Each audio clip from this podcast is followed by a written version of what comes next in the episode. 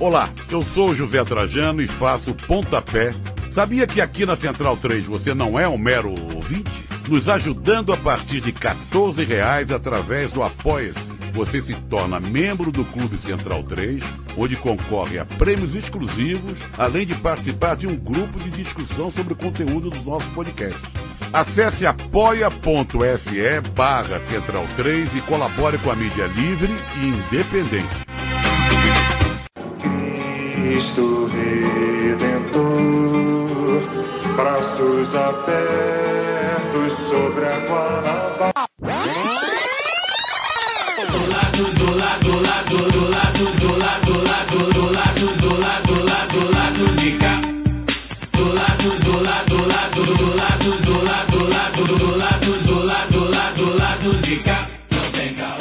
Bom momento, ouvintes da Central 3. Hoje é segunda-feira, sim, segunda-feira, dia 16 de agosto de 2021. Eu sou Caio Belandi e este é o lado B do Rio 206.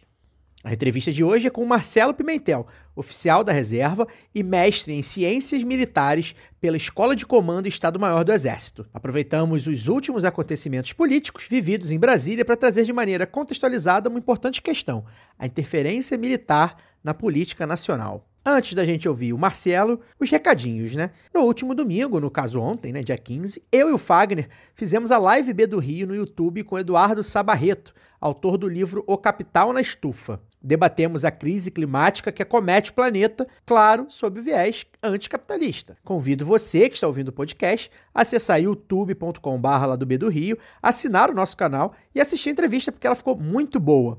Corre lá, aproveita e maratona as nossas lives da quarentena que estão bem legais. Agora, a hora de passar a sacolinha. O Lado B do Rio é um veículo independente financiado unicamente pelos ouvintes.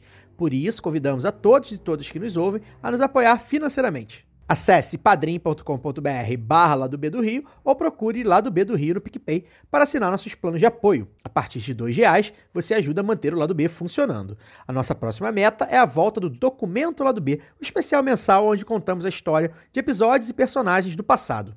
Apoiadores do lado B também concorrem a sorteios mensais. Nos próximos dias, vamos realizar um mega sorteio com 10 brindes, sendo duas canecas para a faixa galera e já para as faixas fechamento, esquerda caviar e bom burguês, serão três ecobags, três canecas e dois livros. Um exemplar de comunidades, algoritmos e ativismo digitais, olhares afrodiaspóricos, organizado pelo Tarciso Silva, e um exemplar de Fidel Castro, uma biografia consentida de Cláudia Furiati, que foi nossa convidada do episódio 192. Quem já foi sorteado não concorrerá, pois queremos premiar mais gente. Então corre lá no Padrinho no PicPay do lado B e vire um apoiador. Por falar nisso, a partir de setembro, o sorteio para os apoiadores e apoiadoras do lado B do Rio será um oferecimento da Camisa Crítica, serigrafia do Rio de Janeiro para o Brasil. Tem camisetas, bolsas, pôsteres, bandeiras e adesivos com estampas lindas e de luta. Acesse www.camisacritica.com, utilize o cupom lado B e ganhe 10% de desconto nas compras. Siga também a Camisa Crítica no Twitter e no Instagram. Camisa Crítica, criada para uma esquerda que não tem medo de dizer seu nome. Diga não à privatização dos Correios e chega de conversa fiada. Bora para a entrevista com o Marcelo. Marcelo, bem-vindo. Obrigado por aceitar o convite do lado B. É, Jair Bolsonaro está sem partido há quase dois anos e os movimentos para se filiar em uma nova sigla são muito embrionários. Ou seja, é um presidente que tende a ficar quase o mandato inteiro sem uma máquina partidária. Podemos dizer, então, que isso significa, na prática, que Bolsonaro governa com, para e pelo chamado Partido Militar? E aí, dentro da sua resposta, eu vou pedir para você aproveitar também e explicar para a gente é, o que significa, né, as nuances desse termo Partido Militar. Beleza, Caio? Obrigado, boa noite.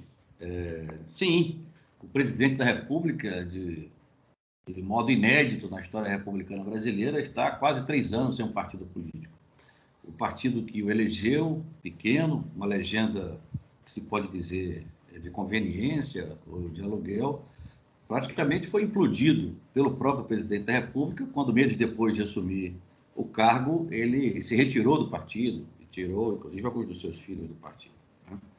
Então, isso demonstra que ele não precisava de um partido político formal para exercer aquilo que ele entende como uh, um governo, né? já que ele é o chefe de governo, o chefe de Estado. se essa era a nova política que foi vendida aos eleitores em 2018, creio que deva ter frustrado a muitos, principalmente aqueles que ingressaram no partido dele para vencer as eleições, muitos neófitos aí na política. Né? De fato, sim, o presidente é, faz parte de um grupo político que está presente na história do Brasil de forma protagonista desde o Segundo Império, né? que foi responsável pela própria fundação da República, que deu seus dois primeiros presidentes, que ao longo da República Velha também teve um presidente, né? general Marechal Hermes, que, junto com Getúlio Vargas, protagonizou a Revolução de 30, que, junto com Getúlio Vargas, deu o alto golpe de 1937, que depois, o Getúlio Vargas, em 1945, que agitou o democrático de 46 a 64, até culminar com a sua, digamos, ação direta sobre a política, com o golpe de abril de 64 e os 21 anos de ditadura. E vale destacar que de 46, de 45, né, até 64, em todas as eleições do período do breve período democrático, havia pelo menos um general concorrendo por algum partido formal. Né? Então, isso, como eu apresento, é nada mais, nada menos, isso que eu digo, a situação política atual, é nada mais, nada menos do que aquele velho fenômeno histórico que persiste na, no nosso país né, há quase 200 anos, se, se assim podemos dizer.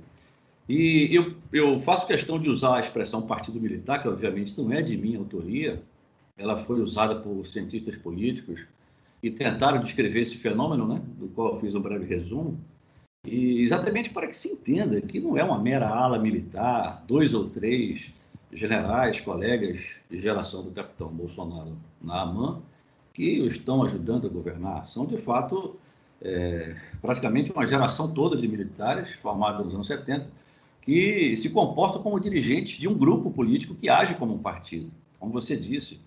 Né? É, então, eu quando apresento o conceito, eu elenco seis ou sete elementos que estão presentes em todos os partidos políticos formais, de alguma consistência, para mostrar por fatos dos quais são públicos, dos quais são públicos, e, e, e outros que eu vi é, ao longo da minha carreira de, de 38 anos do serviço ativo do Exército.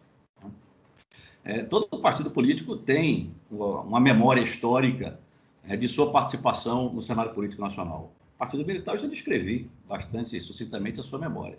E tem uma vocação institucional. Né?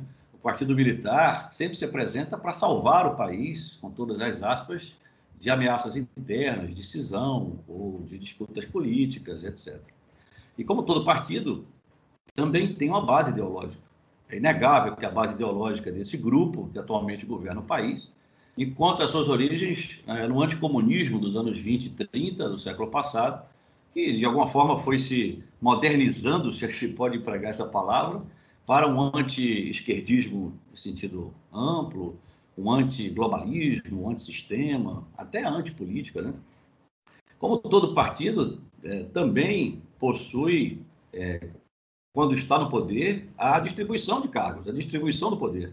E é o que este grupo vem fazendo desde que assumiu e desde que montou o governo, distribuindo por intermédio de, de da, dos cargos, de nomeações para cargos, na administração direta e indireta do governo, dos seus quadros partidários. E por intermédio desses quadros partidários, desse núcleo diretor da distribuição do poder, controlam o próprio governo em sentido, em direção e intensidade, dando o ritmo do governo. Por isso que é muito é, apressado é, se utilizar o termo bolsonarista, o governo Bolsonaro, o bolsonarismo, porque de fato é, o ritmo e, e, as pautas são do, desse grupo militar. E falando em pautas, todo partido tem historicamente suas pautas. E o Partido Militar também as tem. Tanto assim que as tem conseguido aprovar com re, é, relativa facilidade geralmente utilizando um factoide que chama a atenção da imprensa, por intermédio do seu agente central e catalisador, que é o capitão, enquanto vai passando a boiada, digamos assim, para usar a expressão de um, um ex-ministro, é, nos parlamentos e em outras instâncias de modo que as pautas do partido vão sendo construídas, vão sendo criadas e vão gerando efeitos normativos, porque viram leis, viram normas, e efeitos práticos, com mais criação de, de prerrogativas, de poder, etc., e ampliação desse poder. Como todo partido também tem uma base eleitoral e militante. E essa base eleitoral é centrada na figura do militar, da ativa, mas também do militar na reserva. A partir deste núcleo, se irradia para a família do militar, então para o seu entorno social. É, os quartéis das Forças Armadas se distribuem por todo o território nacional e têm tradicionalmente boas relações com as suas cidades-sede. Então, vai se ampliando essa base é, eleitoral e militante, até que por uso massivo de redes sociais, como nós já sabemos, e também erroneamente atribuímos a um tal gabinete do ódio, ala ideológica, essas pautas do Partido Militar, o seu ideário, a sua base ideológica, ela vai se difundindo por todo o país. E foi o que aconteceu em 2018, quando se difundiu que um estorvo do Exército, o capitão Bolsonaro, era, na verdade, um mito, né? seria um mito, em condições de resolver problemas políticos é, de polarizações ou de disputas ou de sequelas do processo traumático do impeachment de 2016 e, e, e gerou aí a eleição do capitão Bolsonaro e do general Mourão. Muitos esquecem que havia um general do alto comando do Exército que deu a essa candidatura de um deputado medíocre, de um militar reconhecidamente é, inapto para o exercício de liderança militar, que deu a ele essa, essa respeitabilidade, a confiança que a população brasileira, que as pessoas em geral, tinham nas Forças Armadas durante os 30 anos de democracia, quando nos mantivemos, como eu digo, né, do nosso lado da muralha, apartado da luta política eleitoral, simplesmente como um cidadão é, que acompanha o cenário e faz as suas manifestações de voto, e, eventualmente, em algumas áreas de governo com relação à defesa, participa como Força Armada, ou individualmente, como eu falei, de ações governamentais. Mas isso que está acontecendo é muito além disso. É a verdadeira é o verdadeiro exercício do poder conquistado nas urnas, e por isso que os analistas talvez tenham dificuldade de entender o fenômeno como este que eu descrevi, porque das outras vezes eram rupturas institucionais que é, é, estavam no, como pano de fundo desse protagonismo, desta vez foram eleições. Né? Então, isso talvez é, dificulte essa percepção, mas é um governo militar, porque eu conheço todos os membros desse governo, sei o que pensam, sei como agem. É, alguns até estão movidos, diria, por é, algumas boas intenções, né? mas na prática é, se caracteriza pela ocupação de espaços no poder, como qualquer partido, partido político faz, o que é legítimo para um partido. Né? Então é assim que eu descrevo. E esse partido, esse grupo, ele dinamiza dois processos que estão muito presentes na sociedade hoje, e é, por um lado, a militarização da política e da própria sociedade, da vida social, e, por outro lado, como causa ou consequência desse anterior, a politização das Forças Armadas e dos militares que somos seus integrantes. Porque é muito fácil dizer, ou talvez muito simples, que as Forças Armadas estão politizadas. Não é bem assim. As Forças Armadas são uma instituição, digamos, uma, uma ficção teórica. As Forças Armadas são pessoas, são normas, tradições, liderança.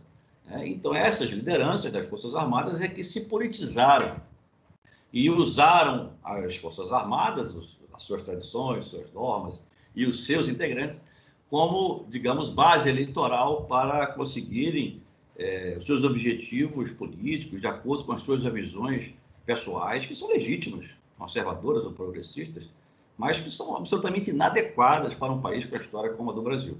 Então, é assim que eu descrevo o Partido Militar como um dos três elementos deste fenômeno, que é o protagonismo político do, dos generais, não é de cabos, nem de soldados, nem de capitães, nem de tenentes, são dos generais, das cúpulas, e dinamizam esses dois processos que, a meu ver, são nocivos para as próprias Forças Armadas, como instituição de Estado regulada pela Constituição do Estado Democrático de Direito, e também para a consolidação do próprio Estado Democrático de Direito é, no país, haja vista que esses líderes do Partido Militar ainda hoje comemoram né, é, o golpe de 64, a ditadura, expedindo ordens do dia como se fossem, intitulando né, essas ordens do dia, de marcos da democracia, o que gera um efeito geracional muito perigoso, que é, a, é, digamos assim, um legado desse protagonismo, desse fenômeno nas gerações que estão sendo formadas nos últimos anos.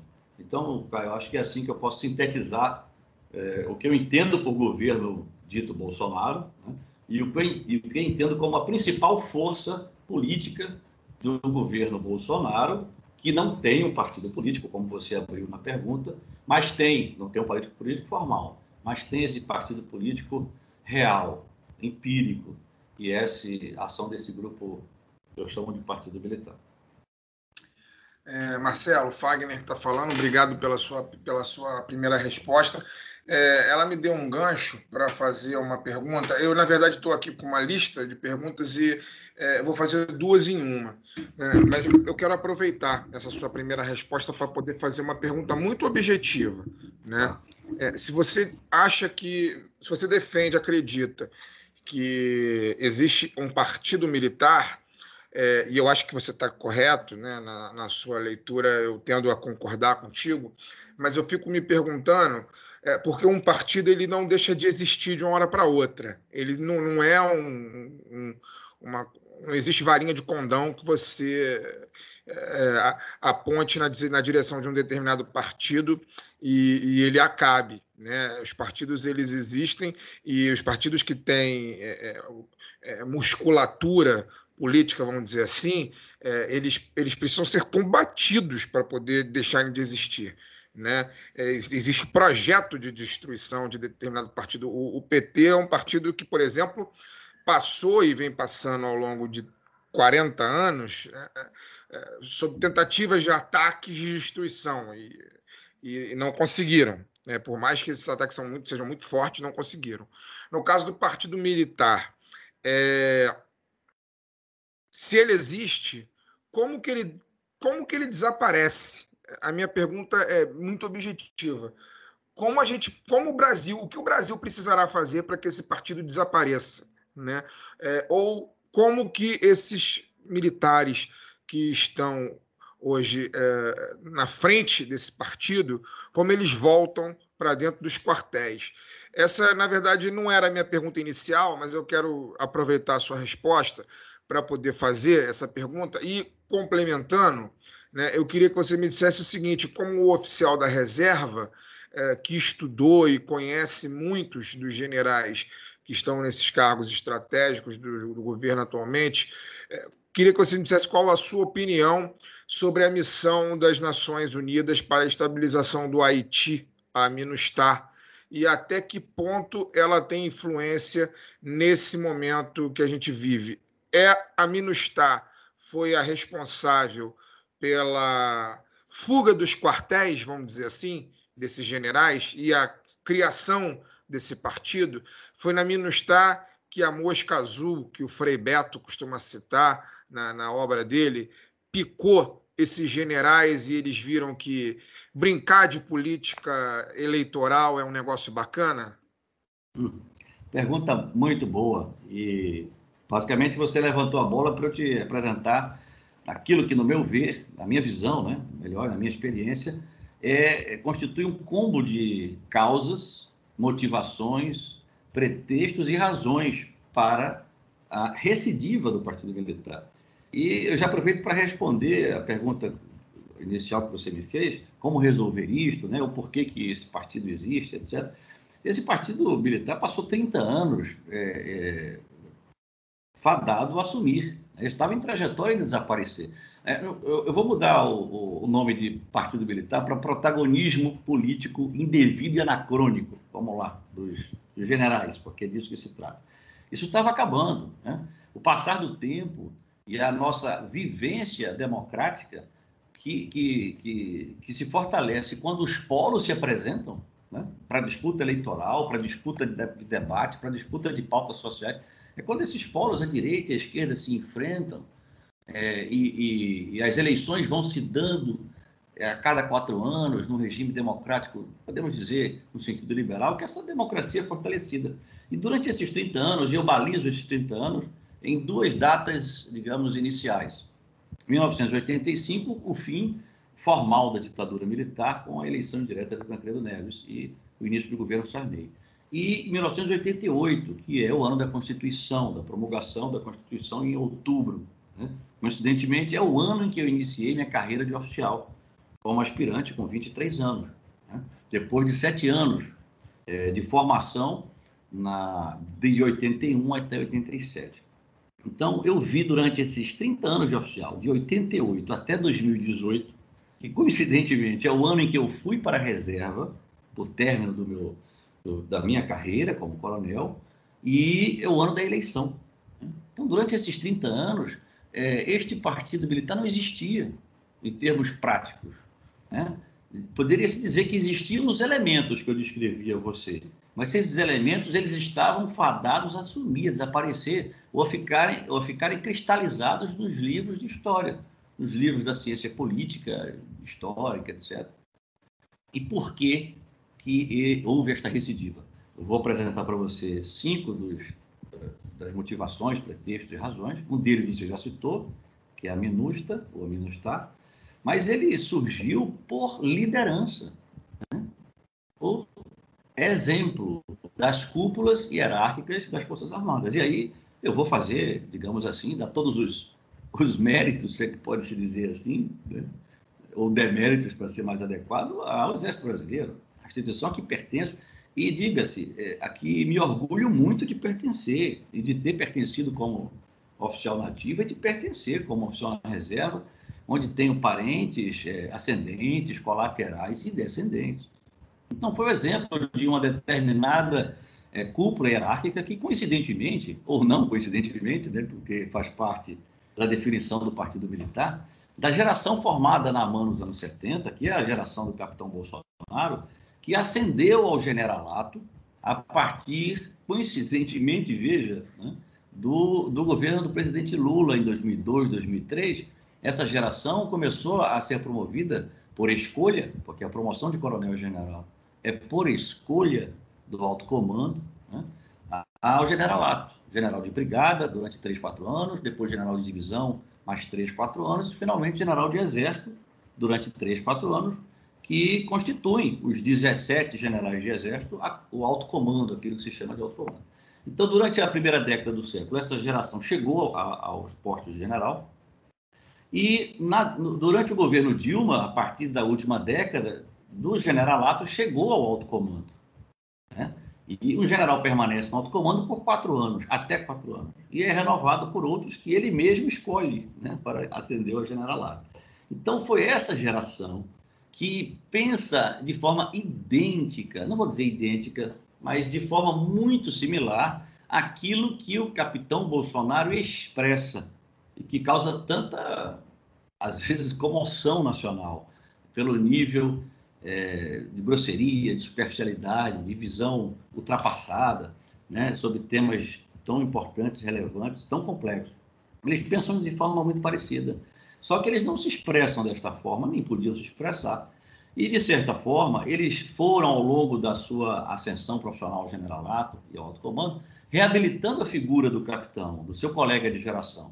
Eles assistiram à degradação da carreira disciplinar do capitão, que provocou a sua saída do exército. Ele saiu do exército para entrar na política e ser um milionário na política.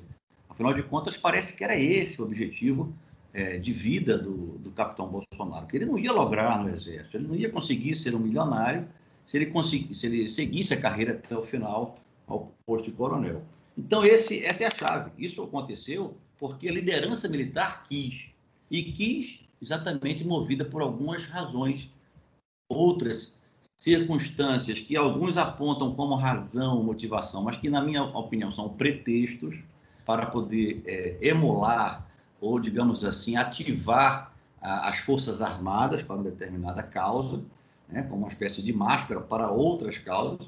E eu vou apresentar rapidamente. Eu vou começar pelo que você disse, a participação do Brasil durante 10 anos durante exatamente os governos do presidente Lula, de 2004 até 2014, e o primeiro mandato da presidente Dilma.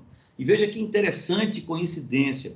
Exatamente quando termina o Haiti, em 2014, é, acontece o processo, acelera-se o processo de degradação da, da, do governo da presidente Dilma recém-eleita em 2014, 2015, né? com a radicalização da Lava Jato, a politização da Lava Jato. Né? Então, é, é, a primeira causa, a participação. É, a mosca azul, citada pelo Frei Beto, que você lembrou muito bem, certamente, ela, é, ela, ela influenciou, porque é, os generais que comandaram o Haiti estavam exercendo um papel é, de relevância internacional, de reconhecimento militar muito interessante, em nível, no, no, no âmbito da América Latina, já que comandavam exércitos ou frações é, de exércitos, marinha e força aérea de vários países da América Latina, inclusive de outros continentes. Né? E a proximidade com os Estados Unidos, tanto em termos profissionais, porque o Haiti, eu posso dizer aqui, com, usando uma, uma expressão talvez muito simples, superficial, é um quintal geopolítico norte-americano, conhecido, né, as Antilhas, o Caribe, América Central. Então, tiveram uma proximidade geopolítica muito forte com o exército dos Estados Unidos, principalmente, o Comando Sul do Exército dos Estados Unidos. Então, é fundamental a, a MINUSTA, tanto pelo aspecto psicológico, como você disse, a mosca azul que picou e, e deu aras de poder, quanto pelo aspecto de que serviu o Haiti como um laboratório para aquilo que foi tentado fazer em questões de segurança pública internas, e muitas centradas aí no Rio de Janeiro. Né? Que é o, o, fenômeno da insegurança pública no Rio de Janeiro é muito peculiar do Rio de Janeiro. Não se pode, é, generalizar a, a situação de segurança pública no Rio para o Brasil inteiro, mas foi muito voltado para aí por condições, por questões dos grandes eventos de 2014, mas antes de 2014 já havia eventos preparatórios e, e o da Olimpíada de 2016, que foi a militarização da segurança pública. A, as operações de, digamos, policiais em comunidades, em, em favelas, em regiões de, digamos, de crime organizado, elas foram se militarizando muito rapidamente. Basta ver a proliferação dos batalhões de operações especiais nas polícias militares, na Polícia Militar do Rio de Janeiro, aquilo que o cinema, digamos assim, deu de notoriedade as tropas, ditas tropas de elite, né, com uma clara inspiração nas forças especiais militares, brasileiras ou internacionais, que tem a sua função numa guerra, mas que é muito perigoso você transplantar o espírito de, um, de, de forças especiais, de operações de comandos, etc., para a segurança pública. Então, a MINUSTA teve esse aspecto, o, o, o psicológico, em relação a essa relevância, é, e eu preciso aprofundar só mais um pouco, porque a convivência com os Estados Unidos fez a esses generais e também os outros integrantes que iam passar, digamos assim, os seus períodos de descanso na Flórida ou em Nova York, eles perceberem como o, o, a sociedade americana tratava naquilo que a gente eh, percebia é, bem, assim, genericamente, os militares americanos. Né? Hoje, coincidentemente, o mundo está estupefato com a rapidez com que que o Talibã retomou o poder no Afeganistão, mas as tropas americanas, enquanto nós estávamos no Haiti, e as tropas britânicas e, e tropas da, da, OTAN estavam no Afeganistão, estavam no Iraque. E a sociedade americana, por várias razões, não vou aprofundar, considera os militares como realmente dignos de todas as homenagens em eventos públicos, etc. Essa convivência também constitui essa mosca azul que você bem lembrou. Mas vamos agora para outros quatro fatores que eu vou só citar. É, dois é, de natureza eminentemente político-eleitoral, que é a eleição da presidente Dilma em 2010. Se havia uma certa resistência ao presidente Lula, essa resistência era, era, era muito pequena comparada à resistência.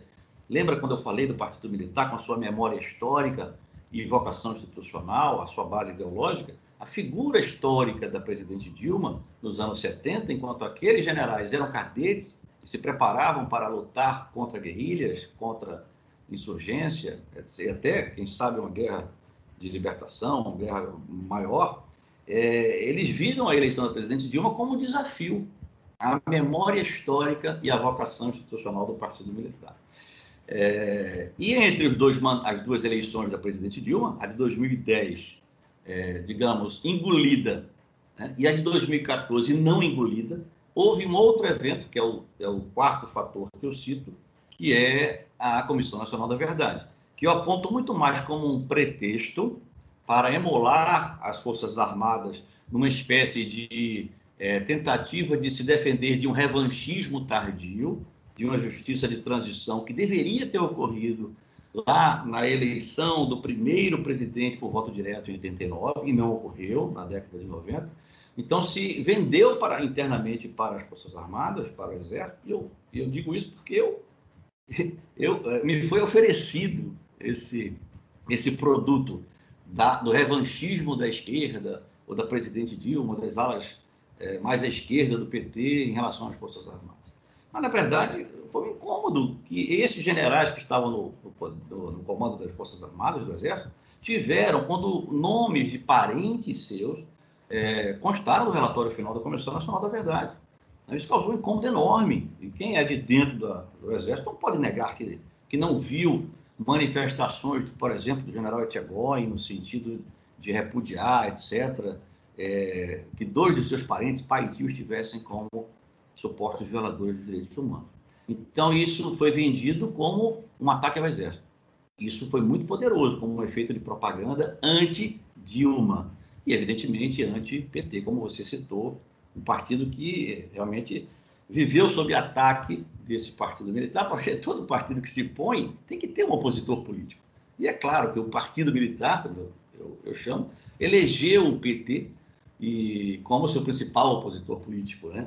Aí colocou nesse combo a corrupção generalizada, etc. E outras outras fatores que foram potencializados pela imprensa, né? E aproveitou-se dessa oposição e, e elegeu a sua chapa. Não se esqueça que a chapa do que venceu a eleição do PSL, Partido Social Liberal, era composta por dois militares que elogiavam a ditadura. Que, que Partido Social Liberal é esse, minha gente? Eu conheço o presidente do Partido Social Liberal aqui de Recife, Luciano Bivar, um cartola e um político já antigo, de 30 anos ou 40 anos de carreira política, envolvido em problemas sérios de corrupção, de, de, inclusive na área do futebol, etc. Então, esses fatores que eu aqui apresentei, a MINUSTA, a militarização da segurança pública, né, relacionada à MINUSTA, as duas eleições do presidente Dilma, Comissão Nacional da Verdade, se somam a um outro que aí eu atribuo como responsabilidade também do Partido dos Trabalhadores e talvez do governo Fernando Henrique ainda, que é o excessivo uso das Forças Armadas para uma missão constitucional que lhes foi que nos foram que nos foi dada né, em 88 relacionada à garantia da lei e da ordem né?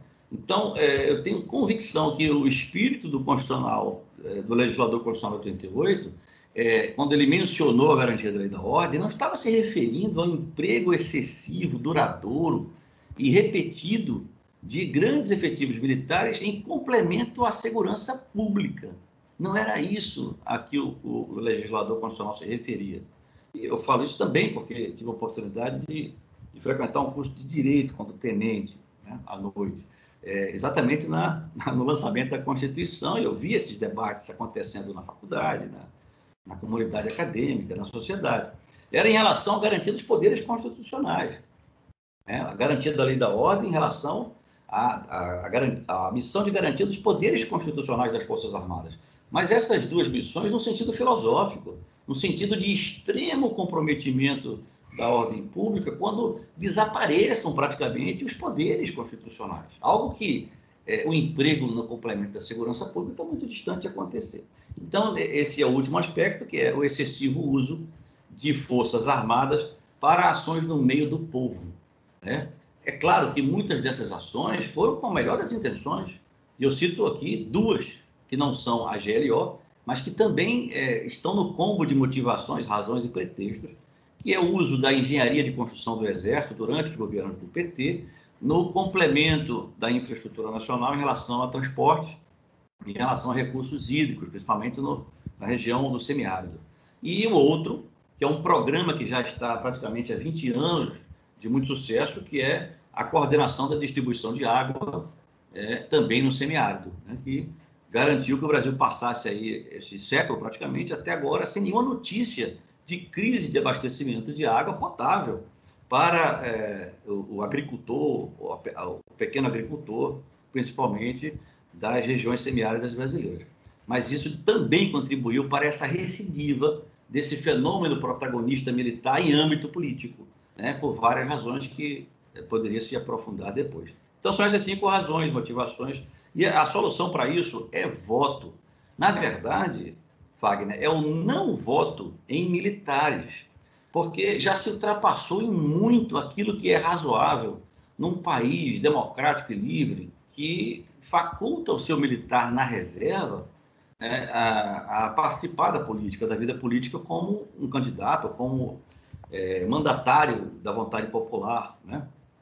Já ultrapassou. Né? A ocupação do Estado brasileiro, eu não estou falando só do governo, a ocupação de outras áreas, de outras instituições de Estado ou com características de Estado, ela está muito clara por militares. Então, é, votar em militares, e aí é um perigo muito grande. Muitos militares, generais principalmente, estão posando agora, ou se apresentando, como anti-Bolsonaro, ou como críticos do Pauloco, da politização das Forças Armadas, que eles mesmos, quando tiveram esse ativismo político tipo cabo eleitoral, em 2018, ajudaram a construir esse processo da politização das Forças Armadas e dos militares.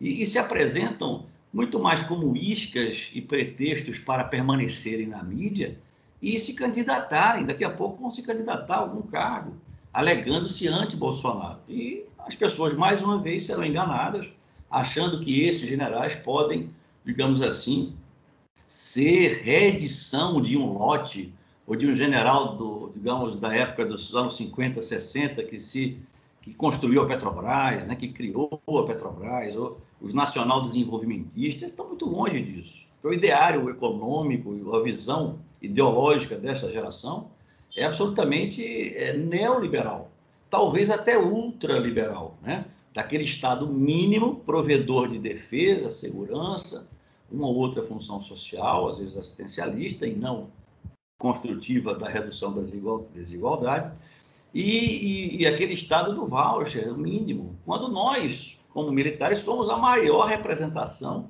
do Estado máximo, que nos ampara desde que nascemos, no meu caso, que sou filho de militar, até o dia em que morremos, e além dele, quando é, a, a, a, pensão passará para a nossa viúva e passará para as nossas filhas, é, as mulheres. Né?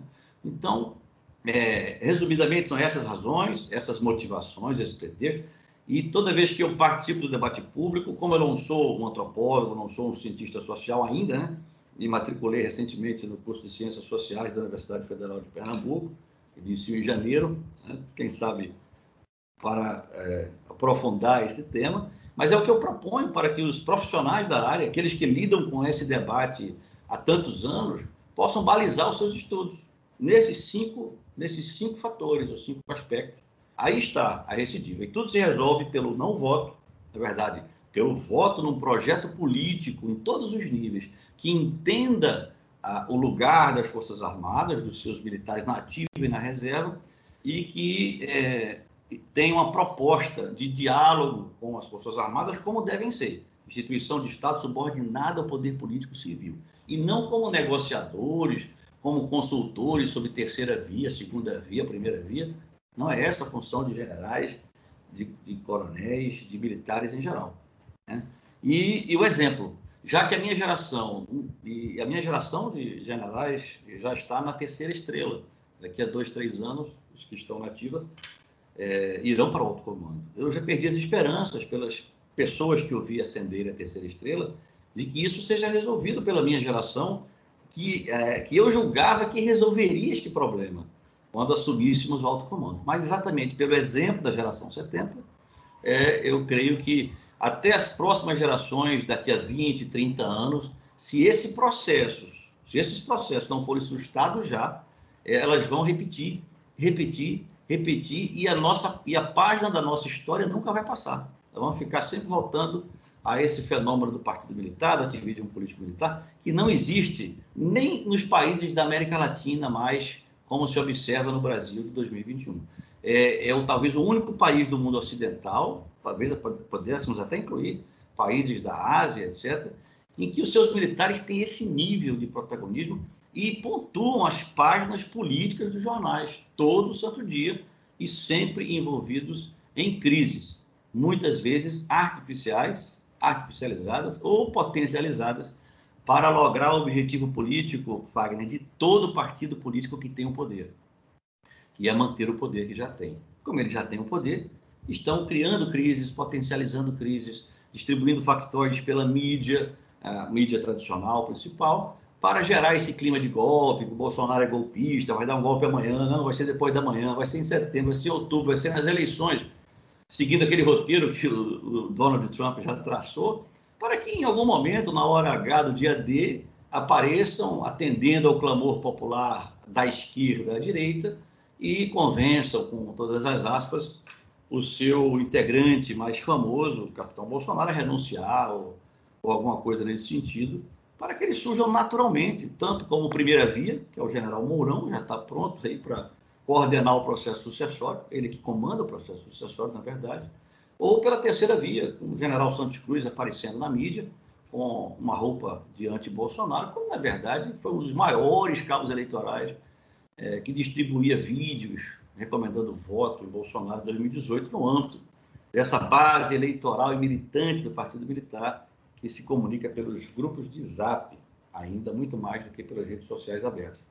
Eu acho que eu respondi, você pediu objetividade, eu fui muito prolixo, mas eu, eu preferi é, ampliar a partir da sua, da sua instigação é, é, essa composição de causas e como resolver o problema.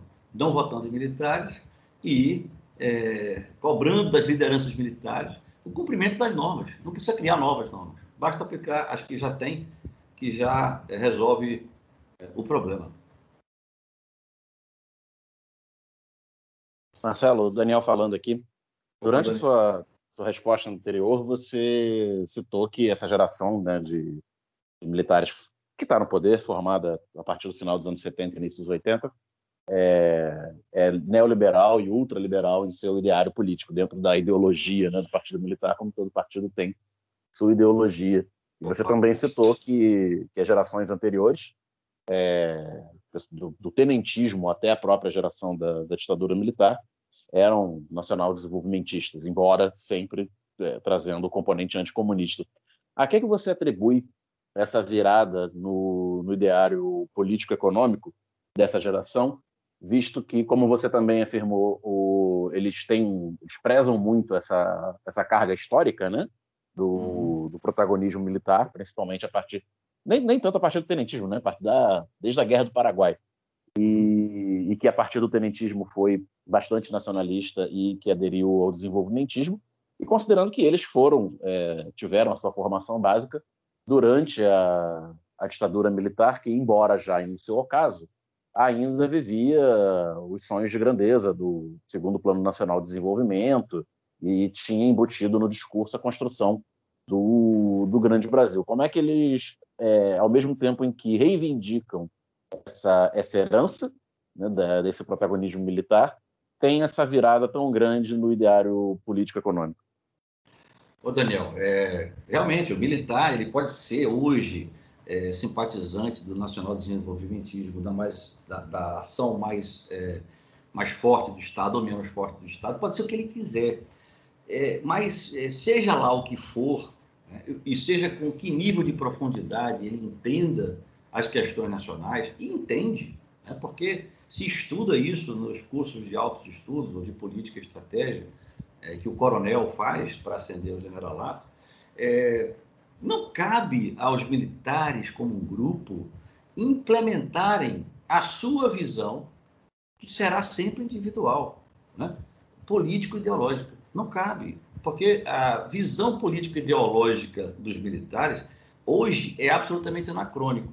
Quando você menciona os nacional-desenvolvimentistas, ou aqueles militares oriundos do tenentismo, que, digamos assim, compunham um outro partido militar, que se digladiava com o partido militar pró-americano, pró-mercado, é, etc., é, é, incabível, porque o, o, a, a, ditadura, durante os anos 60 e 70 principalmente, o outro partido militar, esse que eu apresentei, Nacional Desenvolvimentista, foi anulado, foi neutralizado, seja por aposentadorias compulsórias, por exílio, por prisões, né, por demissões, demissões impostas, né, ou por medo, digamos assim, então, aquele resquício que, que fundou a Petrobras, que, que formou as bases da indústria aeronáutica lá no Vale do Paraíba, em São José dos Campos, com brigadeiros, é, alguns generais nacionalistas. Isso acabou.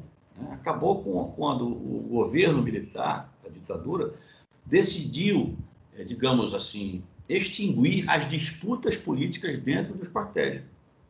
E implementou uma série de medidas de alcance prático para evitar que generais se transformassem em líderes políticos desta ou daquela corrente política da sociedade, legítima sempre. Né? Então, é, por exemplo, esses tenentistas que fundaram Petrobras, etc., eles são fruto da Revolução de 30. Né? Eles eram tenentes na década de 30 e viraram generais de um dia para o outro. E permaneceram generais por 30 anos, ou permaneciam generais por 20 anos, criando verdadeiros partidos políticos ou patotas políticas. É, muitas vezes a, a, política era só um pretexto né, para a montagem de, de esquemas de poder, de natureza até fisiológica, de ocupação de cargos do poder pelo poder, durante os anos 60, durante os anos 70 e durante o que vemos agora.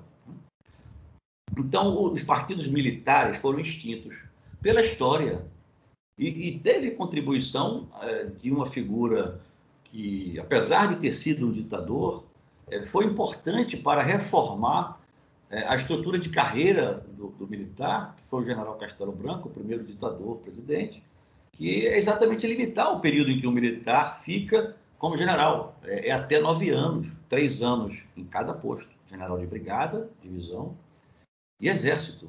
E fazer um plano de carreira consistente, programático, voltado para o profissionalismo.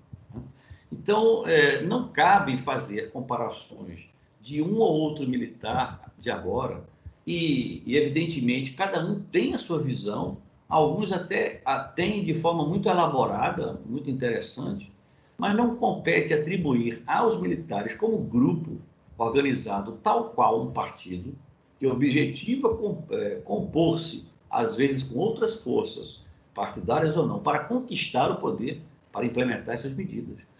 A sociedade dos anos 50, 60, 40 era muito simples. É, é uma sociedade muito desigual e os militares ocupavam, digamos assim, um espaço intelectual é, muito restrito.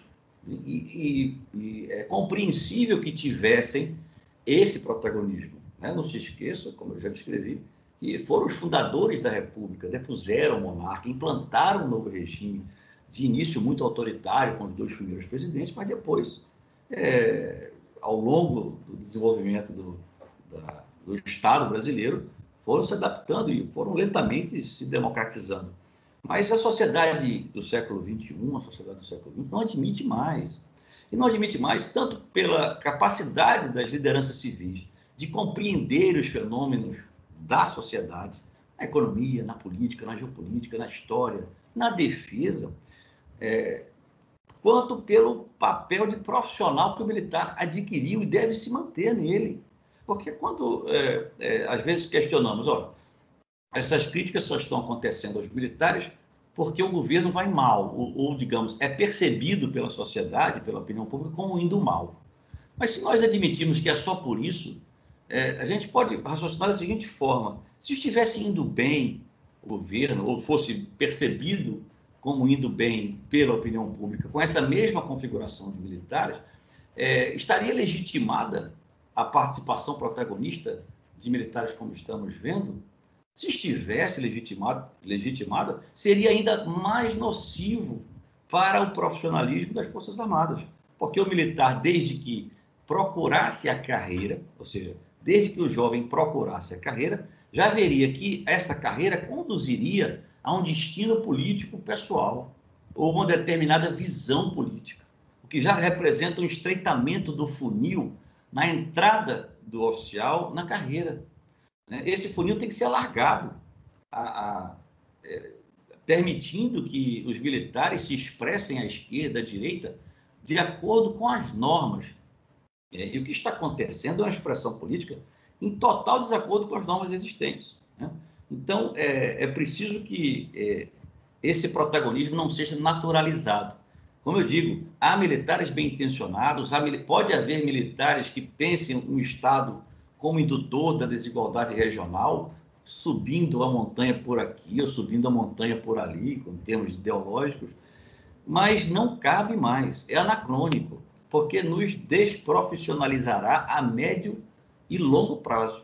E aí pode comprometer a nossa principal missão, que é defender, ou digamos, é, conseguir mobilizar o país para defender-se, né? porque não são somente os militares que estão na ativa, que em caso de necessidade de um conflito de larga escala, que vão para a guerra, para usar uma expressão muito simplória.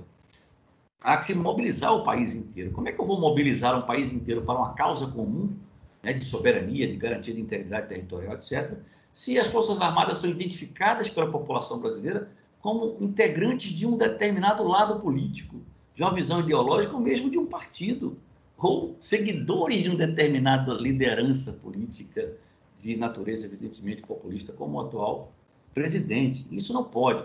Porque se acontece esse protagonismo anacrônico, por melhores que sejam as intenções, seja progressista, seja conservadora, seja radical, seja reacionária, de esquerda ou direita, é, é, os princípios que, que norteiam Forças Armadas de países livres e democráticos ficarão comprometidos. Quais são esses princípios? Eles não são só é, princípios é, de discurso ou de, de entrevista de general para a imprensa em geral. São né, de acordo com a prática de cada um ao longo da sua carreira. O primeiro deles é a absoluta neutralidade política do militar das Forças Armadas, na ativa e também na reserva. Não só na ativa, porque o militar na reserva também é militar, também está sujeito a certas regras, inclusive de natureza disciplinar que estão sendo descumpridas todo santo dia por militares na, na reserva. Eu posso até apontar algumas. Neutralidade política é o primeiro princípio.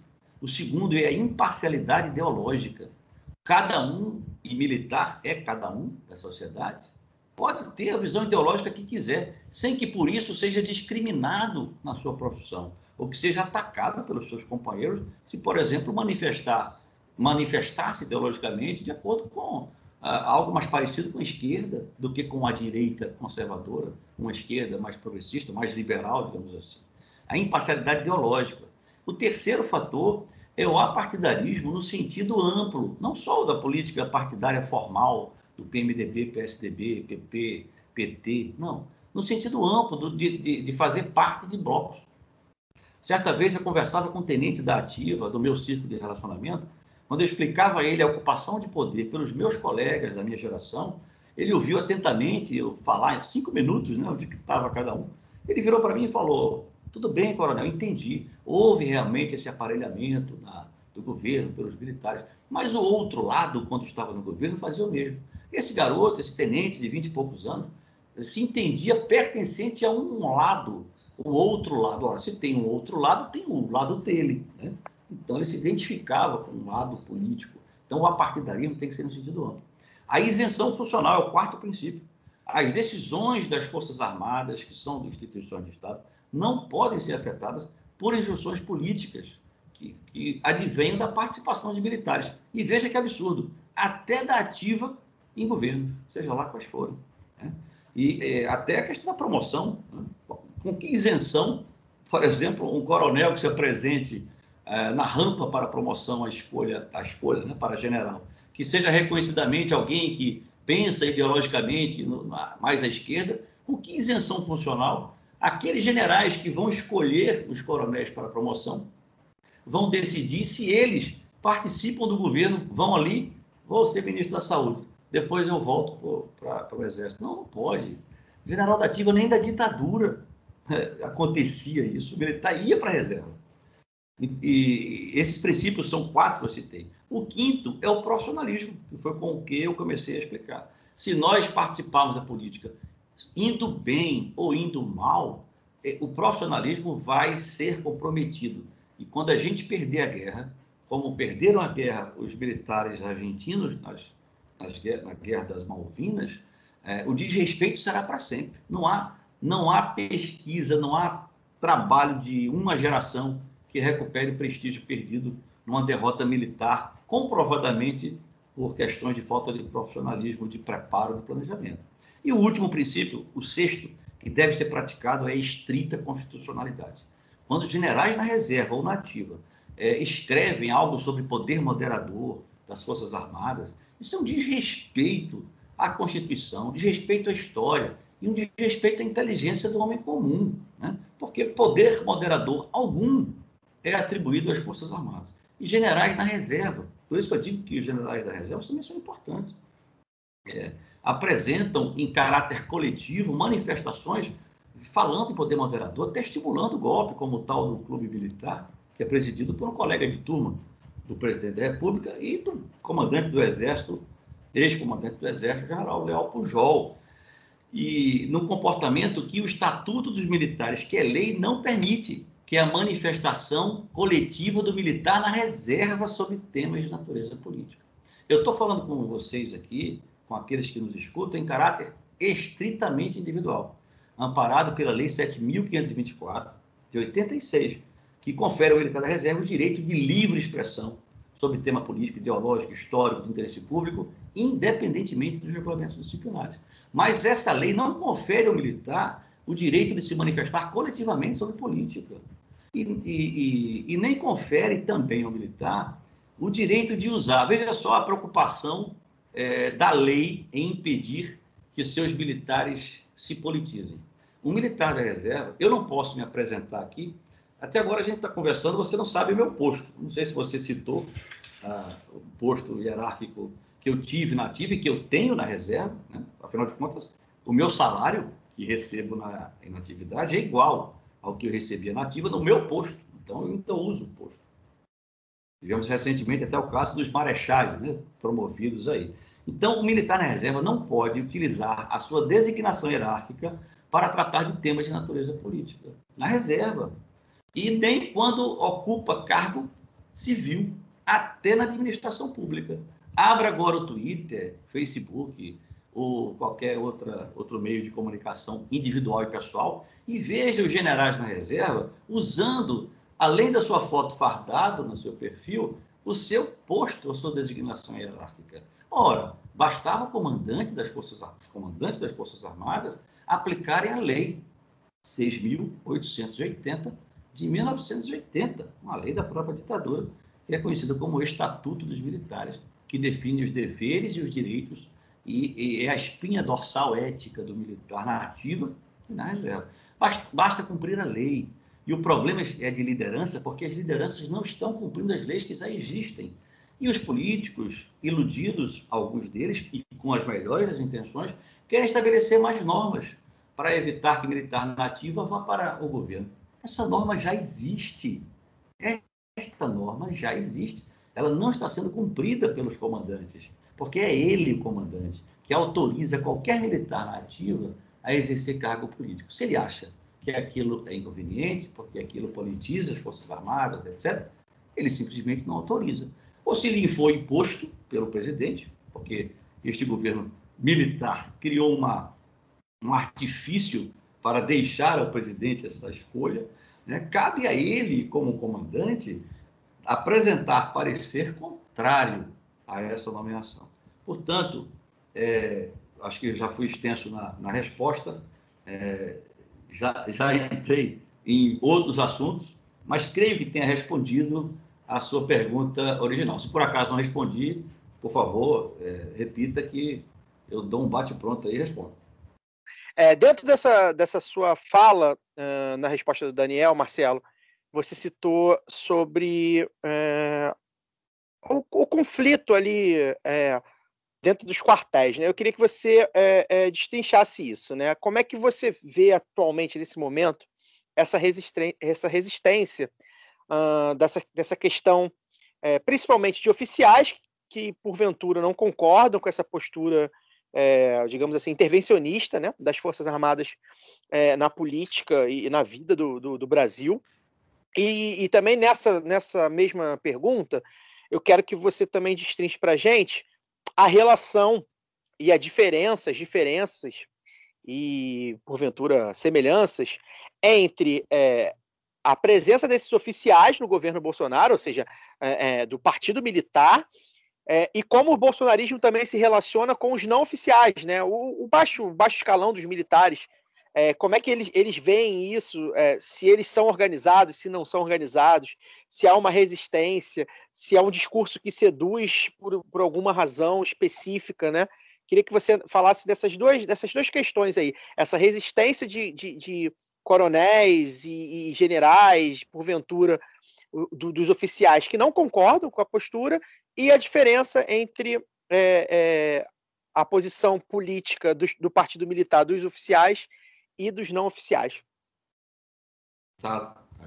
Bom, os oficiais e praças, né? Os oficiais são os formados na, na AMAN que é a única porta de entrada para o oficialato, ou na Escola Naval, no caso da Marinha, ou na Academia da Força Aérea, no caso da Aeronáutica. Né? E tem uma carreira de 35 anos agora. Então, esse é o oficial, que pode ser temporário também, fica aí até oito anos. Né? É alguém já formado em alguma área técnica eh, ou acadêmica que é contratado por um tempo certo e vai renovando anualmente. Né? É o oficial temporário. Né? Eh, e o praça é aquele que ingressa é, no, na escola de sargento, né, tem várias, vários cursos de sargento da Marinha, na Aeronáutica, no, no Exército, e, e, desenvolve a sua carreira paralelamente à do oficial, mas chega, digamos assim, até o posto de capitão, é, é equivalente ao generalato do oficial. Né? Então, veja, é, quem participa, se, se procura, digamos assim, se entende que se difunde que o capitão Bolsonaro, a liderança do capitão Bolsonaro, teria uma penetração muito perigosa eh, nas camadas médias e, e, subalternas, subalternas no sentido hierárquico, não nada social, da, do, dos postos de graduações, né? entre tenentes capitães, no caso dos oficiais, e entre praças ali, sargentos, cabos e soldados. Mas isso é uma ilusão, né? uma ilusão e uma, uma visão um pouco perigosa, porque tira daqueles responsáveis por isso que nós estamos assistindo, né, daqueles responsáveis pela transformação daquele militar estorvo no mito em 2018, a, a responsabilidade pelo que está acontecendo dos generais. E foram eles que lideraram e são eles que participam do governo. Não há nenhum capitão, nenhum tenente, nenhum sargento, subtenente participando do governo com o protagonismo que os generais participam. Quando eu apresentei a memória histórica e a vocação institucional do Partido Militar, é porque o protagonismo sempre se deu ao longo da história pelas cúpulas hierárquicas. Sempre foram as cúpulas hierárquicas. Usando muitas vezes, ou quase sempre, o pretexto de que faziam o protagonismo, o rompimento institucional, para é, recuperar a disciplina interna perdida exatamente pelos é, inconformismos ou por algumas tensões naturais ou fabricadas entre as camadas médias e e subalternas dos militares. Né? Nesse caso agora, é evidente, não há que se falar em é, crise disciplinar, em disciplina, não há que se falar em, em, crise governamental, não há que se falar em instabilidade movida ou originada das camadas subalternas e médias das, das Forças Armadas. Muito pelo contrário. Né? Não se pode esquecer que o capitão Bolsonaro é da mesma geração, da mesma turma dos generais do governo Bolsonaro. Então, são eles que são os protagonistas, são eles os, os que causam as crises governamentais, são eles os indisciplinados. E são eles que não punem os indisciplinados. Né? Ah, essa oficialidade média, intermediária né, e subalterna, ela é disciplinada.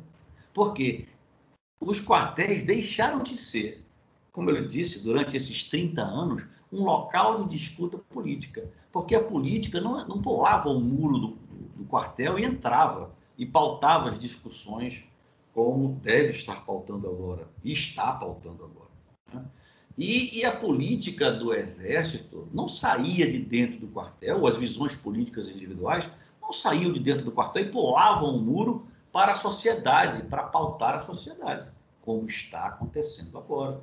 Só que antes, como eu, na, na resposta anterior, havia esses dois partidos que, militares que é, é, geravam esses embates. Né?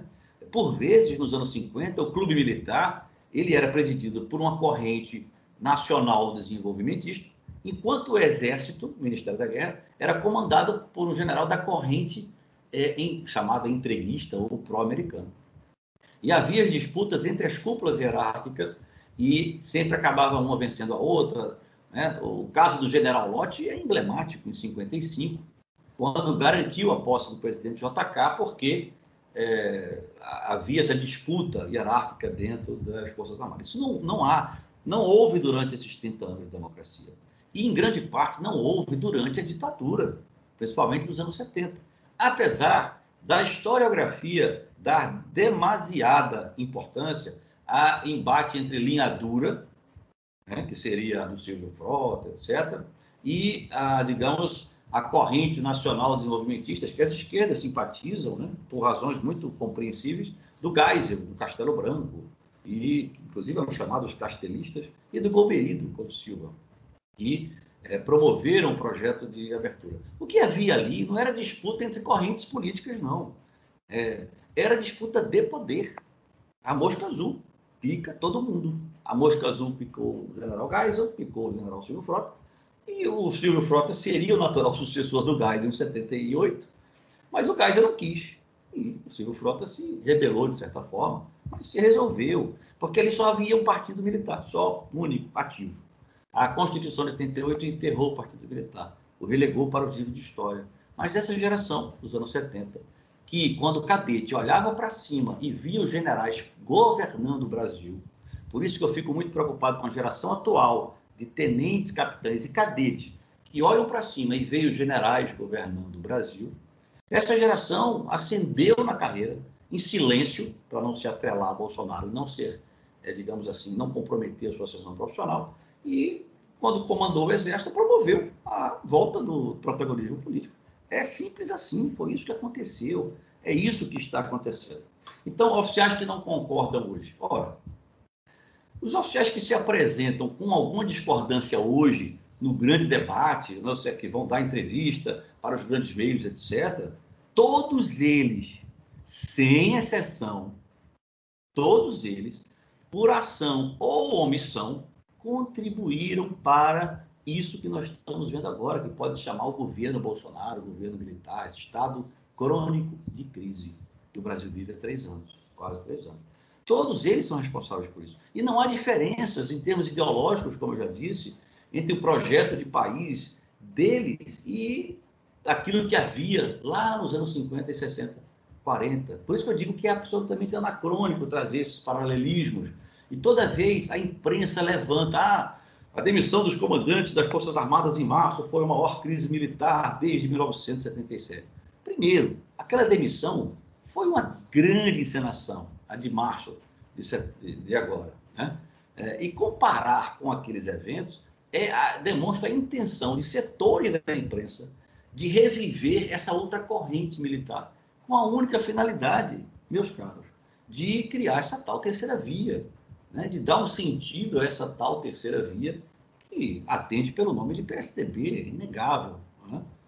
E legítimo que o PSDB seja a terceira via, né? embora seja nada mais nada menos do que a grande oposição, ou o grande polo que disputou com o PT ao longo desses, desses últimos 20, 30 anos. Né? E o que não pode haver é composição desse grupo militar nem com primeira via para sucessão, nem com terceira. Então, os oficiais que não concordam não os conheço. Os que têm visão crítica é, em relação ao que está acontecendo e que de alguma forma nós dialogamos sempre em caráter individual, nunca em coletivo, em manifestação, etc., né, são muito poucos e estão na reserva.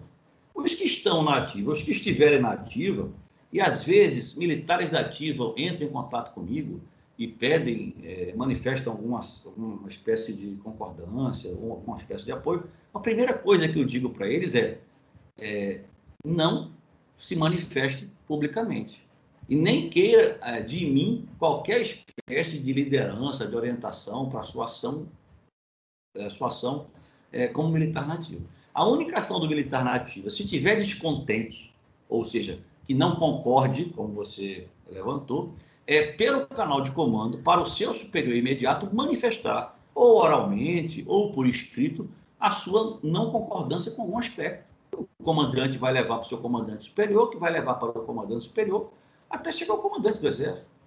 Né? Antes de eu fazer todas essas manifestações críticas, mesmo na reserva, eu já apresentei pela minha cadeia de comando, que é o órgão de comunicação social do Exército. Né? Eu apresentei minhas discordâncias, etc. Houve resposta até hoje. Então, é, o papel do Bolsonaro. O Bolsonaro não influencia o capitão, o tenente, etc., mais do que influencia o general. E, na verdade, meus caros, não é Bolsonaro que influencia os seus generais. Aliás, não são seus generais. São generais que usam o Bolsonaro desde 2013 ou 14, quando tiveram ideia de, de lançar uma candidatura política, reativando o Partido Militar. Partido não existe sem poder. Partido não existe sem concorrer a eleições. Né? Então, é, foram eles, esses generais, que criaram o Bolsonaro. Eles lançaram a candidatura do capitão Bolsonaro naquilo que há de mais, não é sagrado, mas que há de mais simbólico é, para a formação do oficial do Exército e da própria institucionalidade do Exército, que é a Academia Militar das Agulhas Negras, em 2014. É, em dezembro, novembro, dias após a eleição da presidente Dilma, a reeleição, ele foi na AMAN e, sob o olhar passivo dos comandantes lá, dos oficiais da AMAN, ele fez um discurso para os aspirantes que iam se formar em 2014, lançando a sua candidatura, dizendo que ia levar o país para a direita, palavras dele, que ia morrer gente pelo caminho. E nada aconteceu, pelo contrário, aquilo foi se acentuando.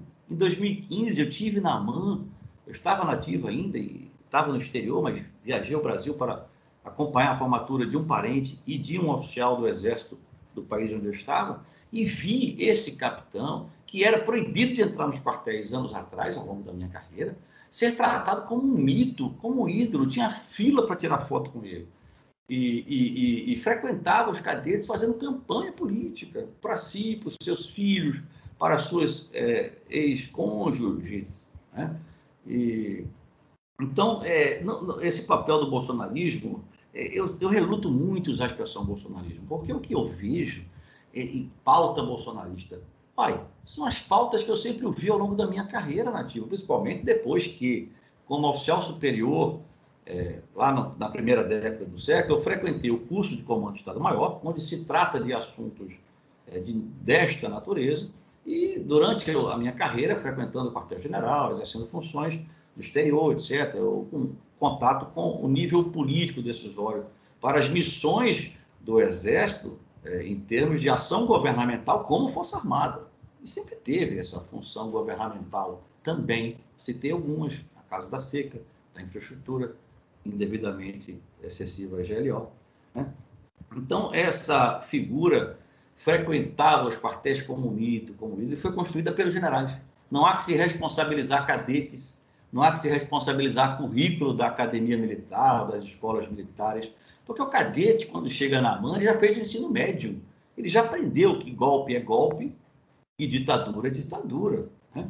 O que acontece na MAN não é uma desconstrução do seu conhecimento formal do ensino médio, não. O que acontece na MAN é a sua formação profissional. Né? Agora, o problema é exatamente é, é, o exemplo das lideranças. Né? Este sábado, é, repetiu-se aquilo que aconteceu em 2014. O capitão presidente foi à MAN para a entrega de espadins aos cadetes do primeiro ano e foi levado, não sei se ele pediu ou se foi sugerido a ele, pelo comando do Exército até os cadetes, é, informalmente. Uma coisa é falar um discurso no palanque. Palanque é a cerimônia, não palanque eleitoral, dentro da academia. O presidente pode, deve falar uma linguagem neutra, de chefe de Estado, de chefe de governo. Mas ele foi levado para um encontro informal com cerca de 500 cadetes e fez, repetiu aquilo que ele fez em 2014, discurso político, eleitoral, pessoal, ideológico, absolutamente impróprio. Então, é, é preciso que se entenda que a culpa não é das camadas. Se houver algum problema disciplinar envolvendo capitães, tenentes, etc., se não for uma simulação para reviver aqueles eventos históricos dos, do pré-64, daqueles movimentos dos sargentos que saíram dos quartéis e elegiam almirantes que eram seus líderes, etc. É, pra, se não for para reviver isso, encenação, ou se houver mesmo naturalmente alguma coisa, terá sido antes de tudo e primeiro de tudo, por mau exemplo das atuais lideranças militares nesse sentido. E aqui eu faço um parêntese, porque parece que eu só, só critico os meus companheiros, os meus colegas, generais coronéis.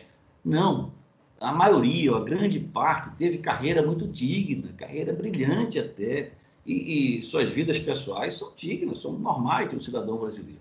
O que eu critico é o, sempre no sentido dos seus papéis políticos e públicos de governantes, de nomeados por motivos políticos para cargos X, Y, Z, que prestam serviço público. E como é, cidadão, eu posso fazer a crítica que eu quiser. Então, não conflito no quartel não há. Os quartéis foram saneados ao longo da história, né? estavam saneados. O problema é que isso a médio prazo, com esse protagonismo se acentuando, né? isso vai gerar e pode gerar conflito. Agora, é, veja, o papel que Bolsonaro exerce nesse projeto de poder é um papel de absoluto ator. Né? Hoje é, ele já foi, ele já foi é, o mito né? para ganhar a eleição. Venceu a eleição, ele foi o cavalo de Troia para que essa sua geração ocupasse os postos que tem a caneta e, a partir das canetas, nomeassem coronéis, majores e companheiros da reserva para ocupar todos os cargos públicos. Eu uso a expressão cabeça, tronco, membros, entranhas e alma da máquina pública. Né? Depois de Cavalo de Troia, ele virou um espantalho por dois anos até a pandemia. Porque toda vez que uma pauta do Partido Militar ia ser apresentada, né? quando eu falo Partido Militar, é óbvio, o Partido Militar e suas alianças com as forças sociais.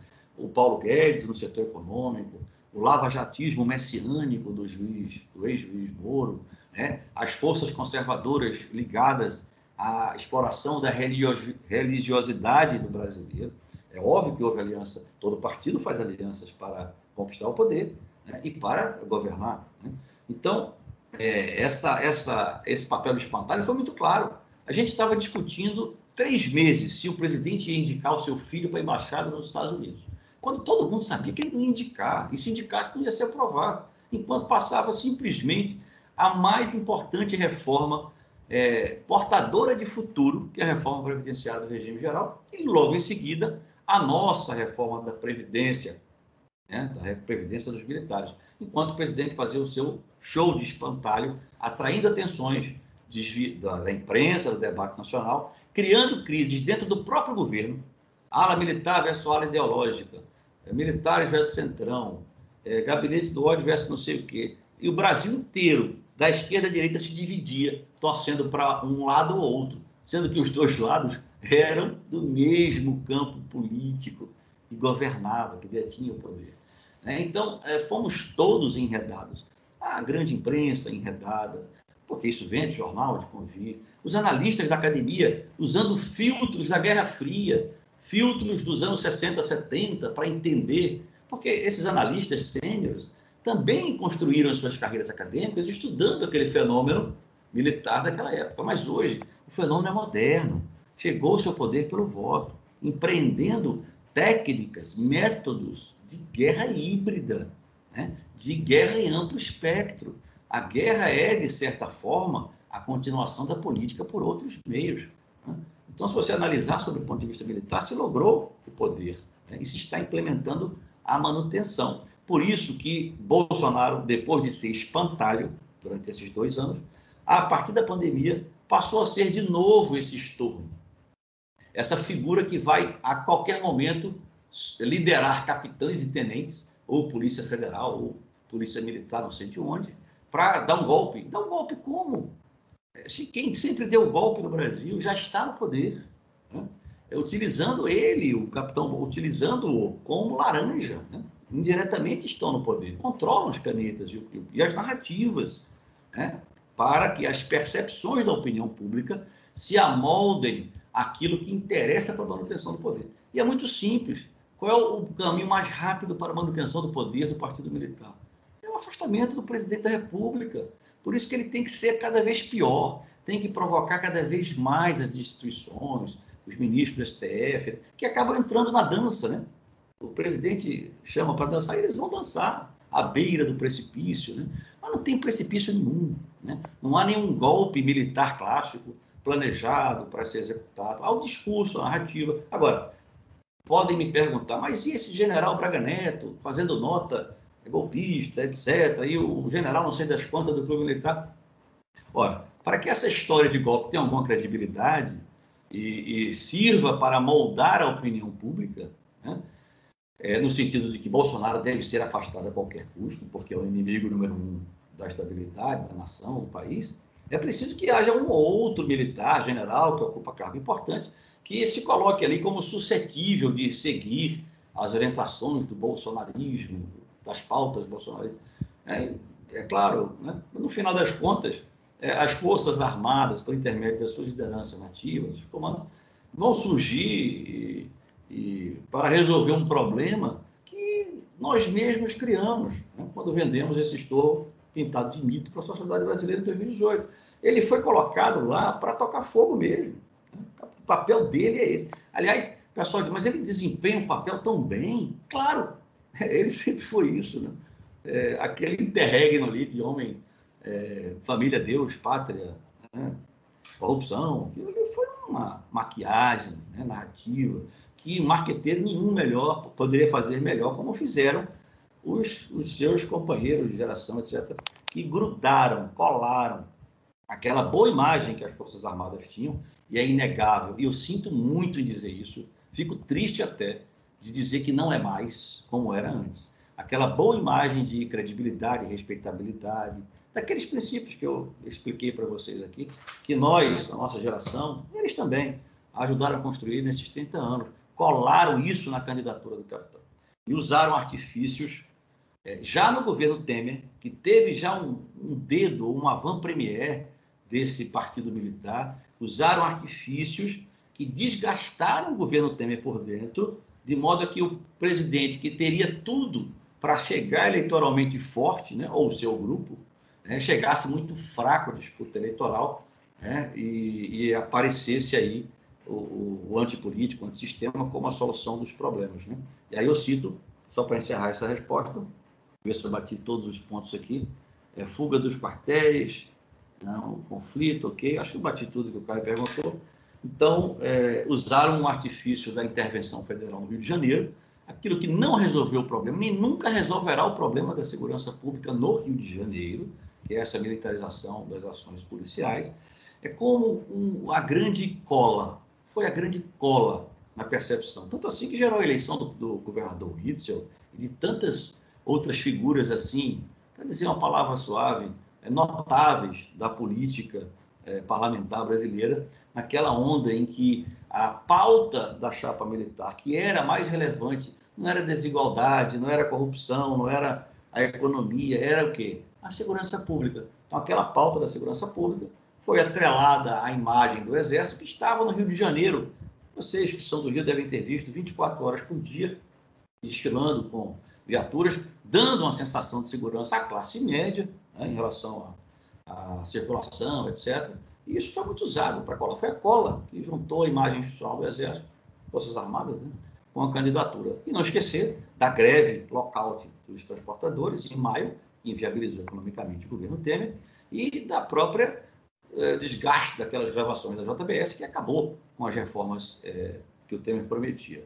E não esquecer que, durante a intervenção federal, não houve reforma da Previdência, que seria o grande cacife eleitoral para o Temer apresentar nas eleições, e travou a nossa reforma da Previdência, que ocorreria logo em seguida, e seria muito mais rigorosa do que a, a proposta que acabou virando lei de 2019, negociada, veja bem, e aí eu encerro, por um general nativo chamado Ramos, como o, o, ocupante do cargo de natureza mais política de um governo presidencialista, que é o ministro-chefe da Secretaria de Governo, o negociador do toma lá da cá com o parlamento.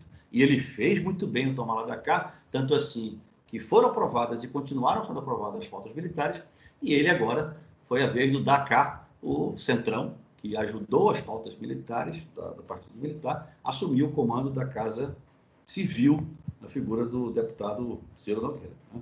Então, acho que eu respondi como artilharia, já que eu sou um de artilharia. Eu não bati o ponto, bati a área toda e acho que causei efeito sobre o alvo. Marcelo, você não só respondeu as minhas perguntas, como você respondeu duas questões que eu ia, ia é, passar. Então você respondeu, eu ia falar do Temer, e você já citou o Temer, eu ia falar também do papel do Bolsonaro, e você também já citou. Então você respondeu não só as minhas perguntas, como que eu já estava pensando em perguntar. Obrigado. Eu. É, vamos lá, Marcelo.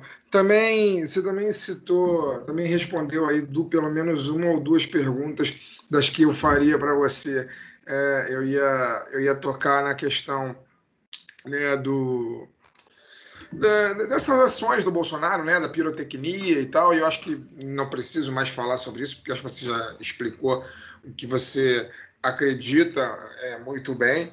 É, então eu quero ir por outro caminho, que aí fica sendo minha última pergunta né, nesse programa. É, você fala muito do, do interesse do Partido Militar, interesse do generalato e tal, é, mas de certa forma eu, eu, não, eu não consigo ver tá? Mas aí, se eu estiver errado, por favor, me corrija. É... Onde que entra nessa discussão uma coisa que é muito determinante, sobretudo nos países aqui da América Latina, da América do Sul e da América Central, né, que estão abaixo dos Estados Unidos, né, que é o interesse geopolítico do imperialismo. Né? É... Você acha onde você acha que o imperialismo entra nesse, né, nessa, nessa, nessa imensa colcha de retalhos de interesses? Né? Porque, ao mesmo tempo que a gente está falando de generais que estão entrando no, que entram no poder para poder a, cumprir a agenda do seu partido, né, do partido do militar, do partido militar, a gente também está falando de outros interesses que são muito notáveis, assim, né? A gente é, verifica aí o pré-sal, né, como o interesse das potências estrangeiras, é, vendido a preço de banana a partir do golpe de 2016. É, a gente vê a privatização de empresas estratégicas como a Eletrobras. É, fica, aparentemente, para mim, é muito difícil não enxergar o dedo imperial né, nessa, nessas questões. E onde você acha que há o um encontro, essa correlação de interesses entre os militares e o interesse imperialista é, naquilo que o Brasil tem de, de, de, de recurso, né, de recurso mesmo? É, beleza, Fagner. Ó, é inegável. Né? Nossa política externa né? ela tem uma relação muito estreita com a defesa né? Ou seja, a diplomacia tem muita relação com os militares, o diplomata militar, com as Armadas, porque são duas instituições de Estado muito evidentes, né? voltadas para a defesa externa, para os interesses brasileiros em âmbito internacional, global e tal. E nós estamos realmente, na, foi muito clara a inflexão da orientação da nossa geopolítica. Né? Se antes nós privilegiávamos o mundo multipolar, né? e ampliamos as nossas relações de forma muito efetiva.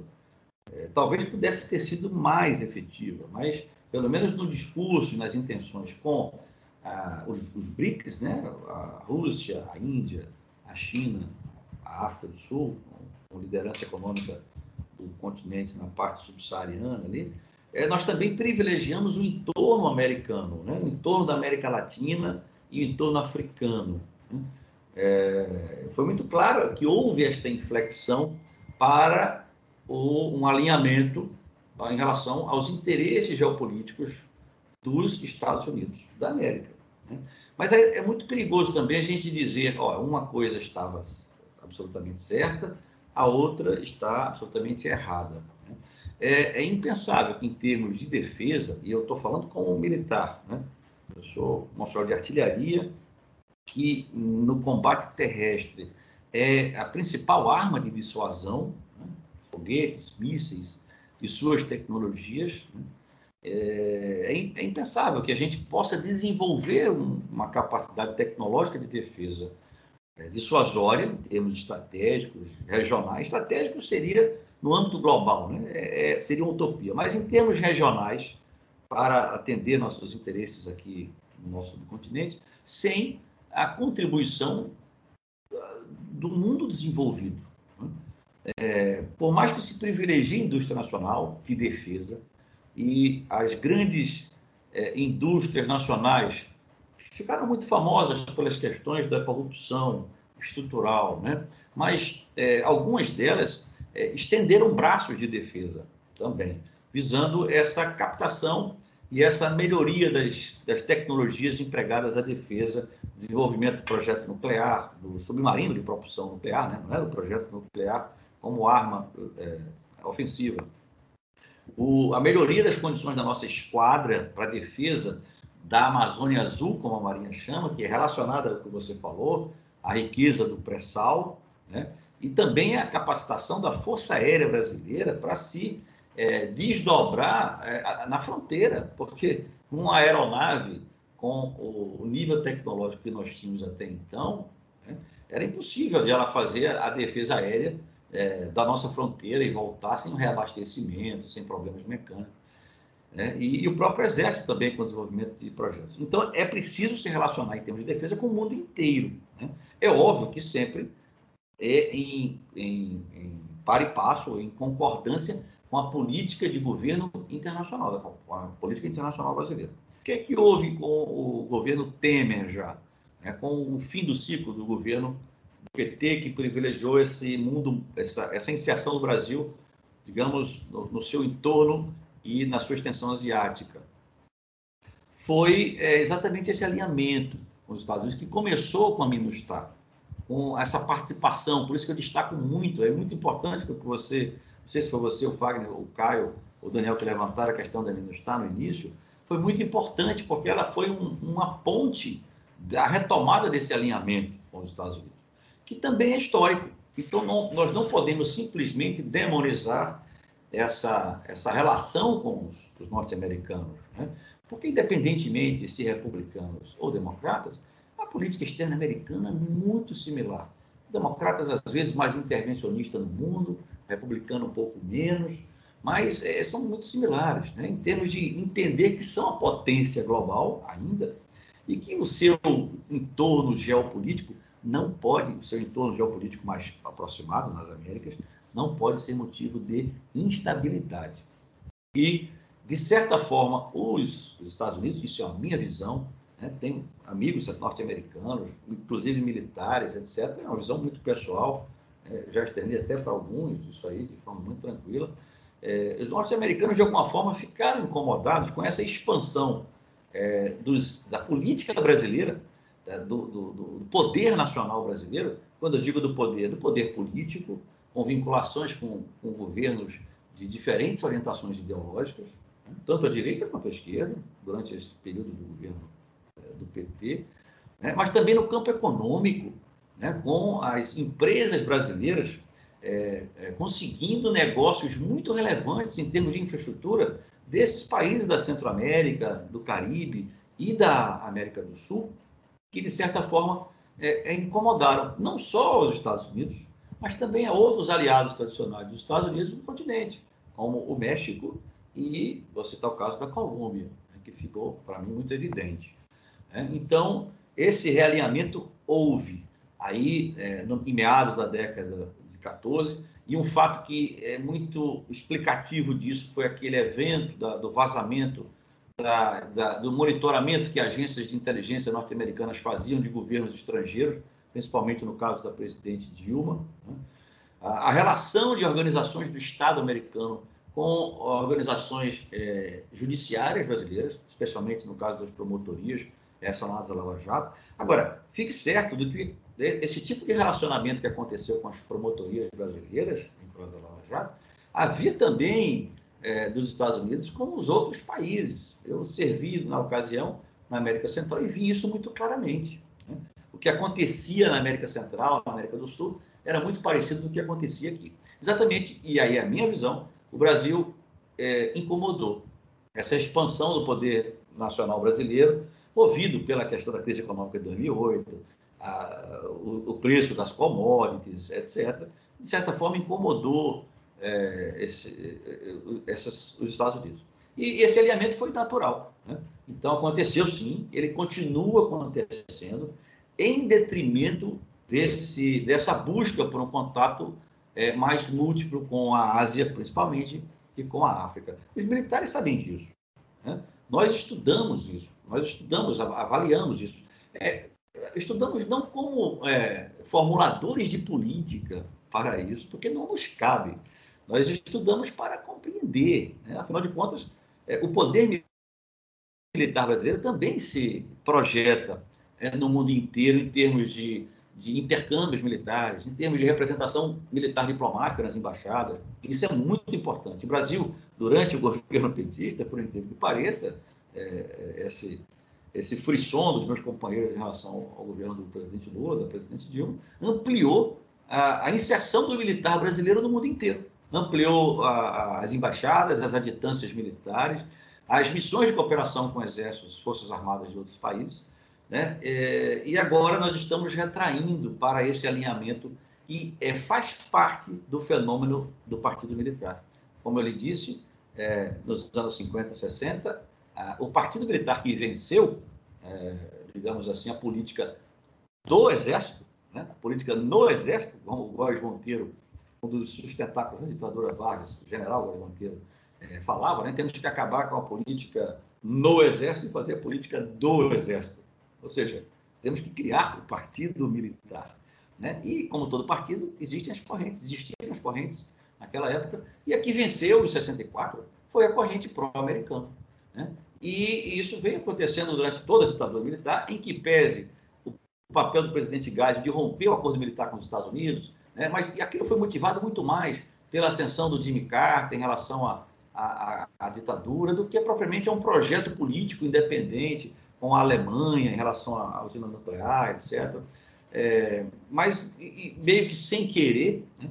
é, estimulou a indústria bélica nacional, a Efibras, né? na região do Vale do Paraíba, a Ingesa, que fabricava carros de combate, o, a Avibraz, o sistema de foguetes ácidos, muito importante. Então, é, esse elemento está acontecendo de novo. E é natural, é o partido militar no poder, ou seja, o protagonismo militar no poder, desde os anos 60, quando a corrente nacional desenvolvimentista foi derrotada de uma vez por todas, né? é que está sendo reavivado agora nessa geração dos anos 70 que assumiu o poder, esse, essa volta para os Estados Unidos. Mas o meu, o meu receio é que essa, é, esse realinhamento com os Estados Unidos, que é histórico, Segunda Guerra Mundial, etc., ele possa comprometer alianças do Brasil com esses novos atores principalmente relacionados à China. Né? Mas é muito prematuro, é muito, muito pouco espaço para a gente aprofundar, porque as é, países, é, por mais que digam, né, não têm amigos e, e, e aliados para sempre. Pa países têm interesses e têm governos que se revezam com visões de, de interesses nacionais distintos. A visão do atual governo, do Partido Militar, eu posso lhe garantir, é uma visão de alinhamento é, bastante natural com os Estados Unidos em termos de política internacional. Né? E, e, não sei se é por falta de visão econômica desse grupo que é, os Estados Unidos talvez tenham menos a nos dar em termos econômicos, de interesse nacional, do que os países que compunham os BRICS. Né? Então, eu acho que a questão da Petrobras, a questão da, da, das empresas nacionais, né? elas estão, é, digamos, relegadas a um segundo plano em prol dessa política externa voltada para o alinhamento com os Estados Unidos. Seja com o Ernesto Araújo, aquele é, caricato ministro das Relações Exteriores, seja com o atual ministro das Relações Exteriores, que é mais polido, né? é, é mais daquela linha diplomática tradicional do Rio Branco, é, mas o interesse é muito claro, é alinhar-se com os Estados Unidos na esfera internacional, acompanhar os votos dos Estados Unidos nos grandes fóruns de discussão internacional, em todas as esferas, econômica, política, psicossocial, na área de costumes, principalmente, né? quando era o governo do presidente Trump, especialmente. Mas é assim que eu vejo. É reflexo. O que está acontecendo no Brasil, sim, você tem toda a razão. É resultante também da força imperialista, mas também é, da ascensão de novas forças que, embora historicamente não imperialistas, pelo menos do imperialismo extracontinental, como é o caso da China e da Rússia, né? mas que certamente serão e pautarão o embate da nossa geração, a minha, a sua, é, das próximas gerações, desses tenentes que hoje estão vendo o protagonismo dos seus generais, em 2050, quando eles forem generais, é, certamente que a China já será um país mais economicamente pujante e talvez politicamente mais relevante do que os Estados Unidos. Né? E como eles vão lidar com essa, com essa nova realidade? Se eles estão seguindo os exemplos dos seus generais, é, aceitando né, acriticamente esse, esse, essa transformação dos militares, deles mesmos, mesmo que não percebam, num partido político. Né? Então, sim, é, é resultado do imperialismo norte-americano, do, do velho imperialismo norte-americano, responsável por grande parte das instabilidades continentais durante o século XX. Né? Eu, eu, vivi num país que, que sofreu a primeira ação da CIA, em 1954, é, organizada para derrubar um governo é, é, desenvolvimentista na Guatemala, o presidente Jacobo Arbenz, é, o mesmo ano do suicídio de Getúlio Vargas. Né? Talvez o que aconteceu na Guatemala em 54 é, pudesse ter acontecido com Getúlio Vargas em 54, caso ele não tivesse prolongado por mais de 10 anos até 64 com o seu suicídio, né? é, a, a, essa tentativa do, do, Partido Militar assumir diretamente o poder, como aconteceu em 64. Não, não para encerrar aqui essa resposta, é, e não tive a oportunidade de falar, o, o golpe militar né, tradicional, clássico, é, é absolutamente narrativo narrativo. Se tenta muito é, vincular-se às referências históricas lá atrás, mas é simplesmente para fazer com que a, a, os acadêmicos, a imprensa, os analistas, é, tragam de lá de trás essas lógicas né, da Guerra Fria, etc. E considerando a China como novo polo da Guerra Fria com os Estados Unidos, eu acho que é bem diferente as duas situações. Né, não são, digamos, dois sistemas econômicos em disputa. É, econômicos e sociais de disputa, é muito mais uma disputa por mercados. Né? Então, é preciso que os militares refluam, deixe que é, as lideranças políticas civis governem e assumam as responsabilidades pelos seus acertos e pelos seus erros na condução da política governamental. Porque se as Forças Armadas, por intermédio desses generais, tiverem que assumir responsabilidades políticas, é, a, como eu disse, a missão das Forças Armadas, a sua credibilidade ficará comprometida. Né? E, e, e, é outra, outro artifício muito usado, e eu fico, às vezes, muito chateado quando, quando vejo, é, apesar de fundadas as críticas e, e compreensíveis, de que as Forças Armadas estão extrapolando, que as Forças Armadas estão é, se desmoralizando, se humilhando, etc. Não são as Forças Armadas as responsáveis. Não é o sargento, o soldado que está na fronteira, o tenente que está está numa patrulha agora, em condições às vezes difíceis, é, com salário é, justo, mas é, apertado. Não, não, são, não são esses os responsáveis. Não é a instituição responsável. Da mesma forma que na ditadura não, não foi o exército responsável. O responsável é, é, foi o, generais, foram os generais que arrastaram o exército, arrastaram as pessoas que integram o exército para a, a, as decisões políticas, suas visões políticas, ou suas aventuras. Porque o que está acontecendo agora é uma aventura política, é talvez uma grande mosca azul ou um enxame de mosca azul picou generais da geração 70 e eles estão aí achando que podem resolver os problemas nacionais, que devem resolver polarizações. Não, não nos cabe resolver polarizações.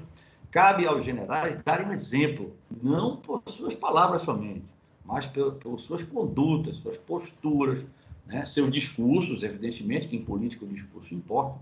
E o que a gente tem visto, é, e aí é, as pessoas dizem, não, mas isso não pode ser um plano, isso não pode ser arquitetado, não é possível que seriam tão engenhosos a esse ponto. Eu torço para que não seja, é, eu torço para que não seja, porque, é, e, e se não for também é péssimo, né? porque se for realmente essa humilhação que a gente vê, esse escárnio que a gente vê na sociedade em relação às Forças Armadas é muito triste.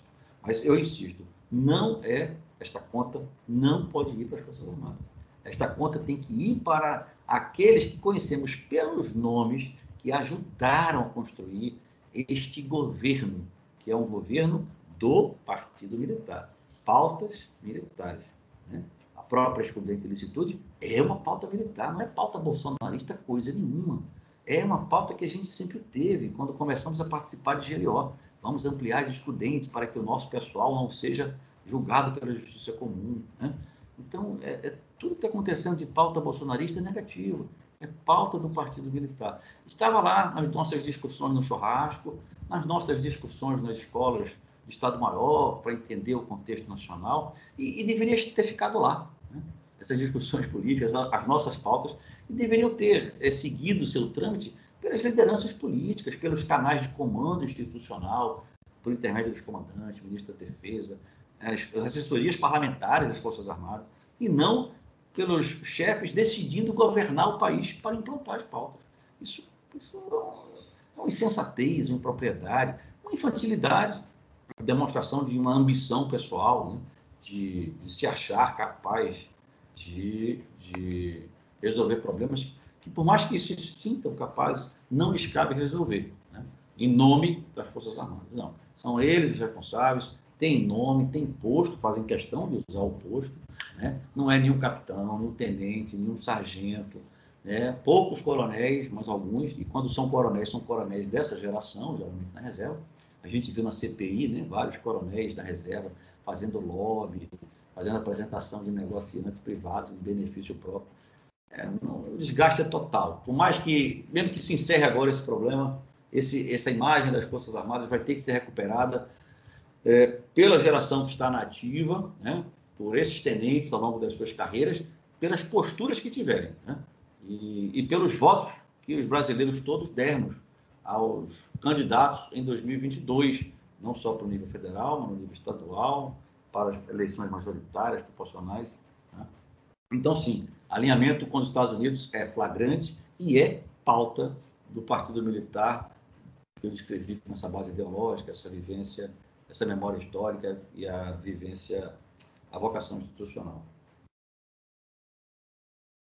Marcelo, para encerrar, é, você ao longo do programa falou que o principal remédio contra o Partido Militar é o voto da população e reiterou na, nessas últimas respostas também que a papo de, de, golpe, pelo menos um golpe aberto, né, no estilo 64, no estilo quartelada latino-americana, é mais uma narrativa do que algo concreto. É, as pesquisas para a eleição do ano que vem, de outubro do ano que vem, é, todas unanimemente indicam o ex-presidente Lula como, como, como grande favorito, né, no, digamos assim, contra, contra o atual presidente. E ao mesmo tempo em que o, o PT é o grande vilão, é a nêmesis né, do, do partido militar, que se construiu em cima da, da, do antipetismo.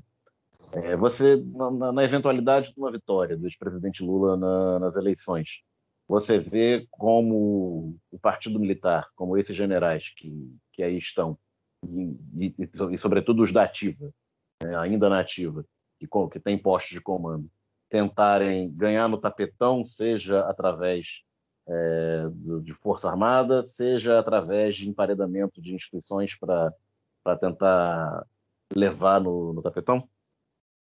Não, não vejo não essa possibilidade.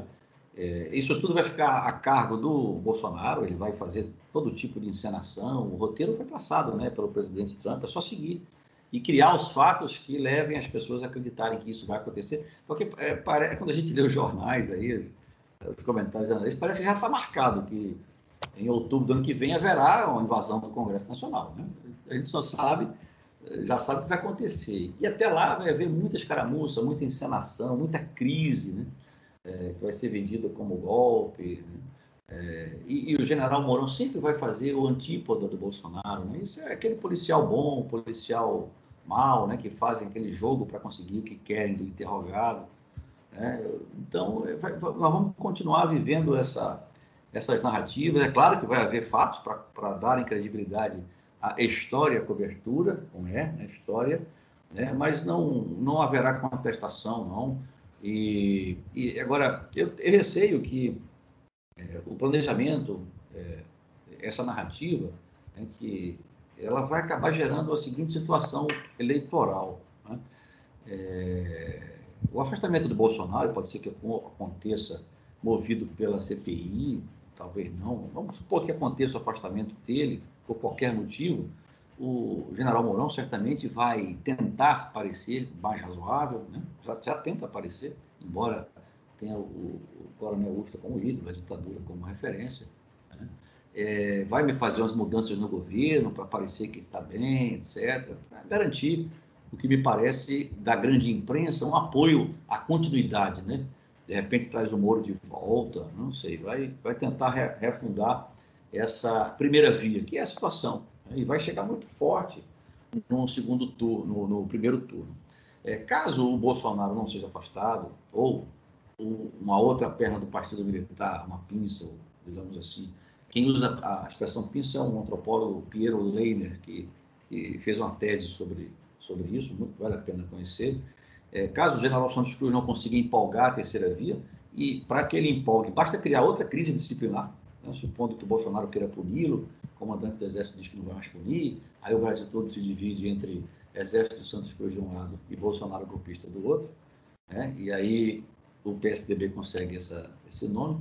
Se o general Santos Cruz se viabilizar, junto com Eduardo Leite, etc., alguma, alguma personalidade desta terceira via, pode ser que o general Mourão realmente não concorra a presidir a sucessão, porque esse partido militar não vai se dividir. Eles não vão com duas candidaturas de generais para o primeiro turno da disputa. Ou é o general Mourão, ou alguém composto ou coordenado pelo general Mourão, não necessariamente ele, ou é um general pela terceira via, né, pelo PSDB. E tem vários, já concorreram ao governo do Ceará, um general da, é, pelo PSDB do Tasso, tem um general da mesma turma deste, que é o secretário de Segurança de São Paulo, que é o conhecido como general do Dória, né? e o Santos Cruz está aí na pista. Então, se houver essa viabilidade pela terceira via, eu acho que até o Bolsonaro concorre para que o Santos Cruz possa se mostrar diferente e, dar credibilidade a esse anti-bolsonarismo, entre aspas, dele, e, e, certamente uma dessas duas pernas vai para o segundo turno, ou a primeira via ou a terceira. Contra o presidente Lula, tudo indica, em caso não haja intercursos. Agora, é, todos esperam, eu acho que até o presidente Lula espera, o PT, que o Bolsonaro é que vá para essa disputa né, e que vai perder no segundo turno. É óbvio que o Bolsonaro vai perder no segundo turno, até por cabo da Ciolo, convenhamos. Né? Ele já, já conseguiu, né? já conseguiu aquilo que é, para qual ele foi programado de ser o inimigo público número um da classe média, digamos assim, em geral. Não, não aquela que, que bota o verde e amarelo achando que está defendendo os interesses do Brasil nas manifestações. Então, eu tenho receio que essa outra opção que vá no segundo para o segundo turno contra a primeira ou terceira via é, é, perca, né? vamos supor que seja o presidente Lula, porque os, todas as forças anti-PT, anti-Lula, que foram construídas ao longo desses últimos dez anos, elas vão se reaglutinar em qualquer um que não seja Bolsonaro. Se for o Bolsonaro realmente, é, é, demais daqueles que vão ficar assumindo aquela figura do isentão, que não vão votar em nada, mas muitos vão migrar para o presidente Lula para, para afastarem o Bolsonaro, o inimigo número um. Mas se não for o Bolsonaro para o segundo turno, eu creio que até esses bolson ditos bolsonaristas mais radicais vão para esse outro polo. E eu, eu acho que é isso que visualiza o Partido Militar.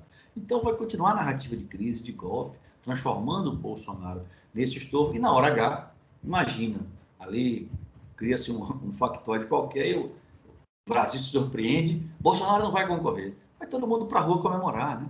vai festejar e tal. E quem aparecer e conseguir capitalizar esse, é, esses votos da direita, da centro-direita, dos liberais, né? mesmo simpatizantes da esquerda, e tem partidos é, ditos de esquerda que podem se aliar em termos nacionais com isso, principalmente no segundo turno. Então, pode ser que sim. Mas eu acho que é isso mesmo, o, o voto é que vai decidir.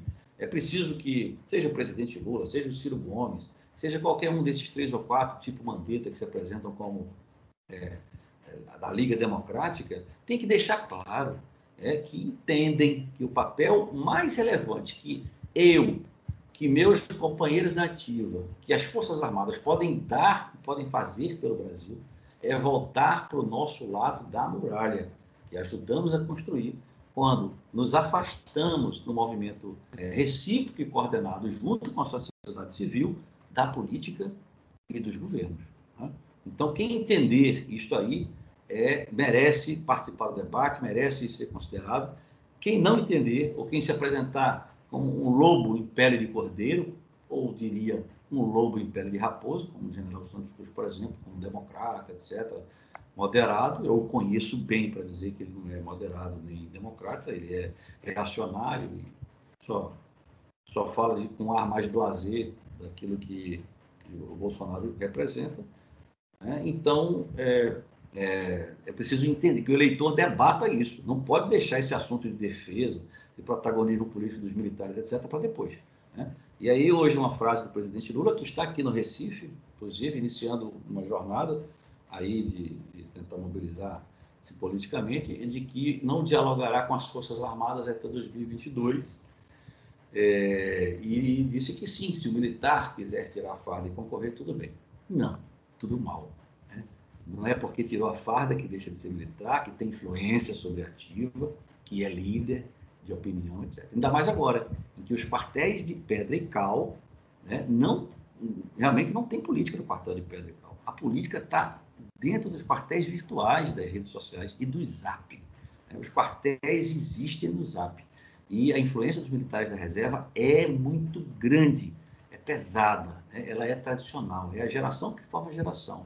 Então, não, o presidente Lula se equivoca, ou qualquer político né, que se apresente no diálogo dizendo que se o militar quiser tirar farda e, vir para a política, pode vir. Não, não é bem assim. Num país como o Brasil, é, é muito perigoso esse protagonismo, de polícia, até porque a maioria deles, quando vai disputar uma eleição, isso é uma coisa muito prosaica e simples, eu encerro por aqui, se apresentam como Major Vitor Hugo, General Peternelli, Capitão é, Major, não sei, Capitão. Não pode, não pode usar o posto. Ele, ele usam as Forças Armadas como muleta eleitoral é, para a sua visão, que é muito clara, né? visão de centro-direita, é, ultra, é, neoliberal, às vezes ultraliberal.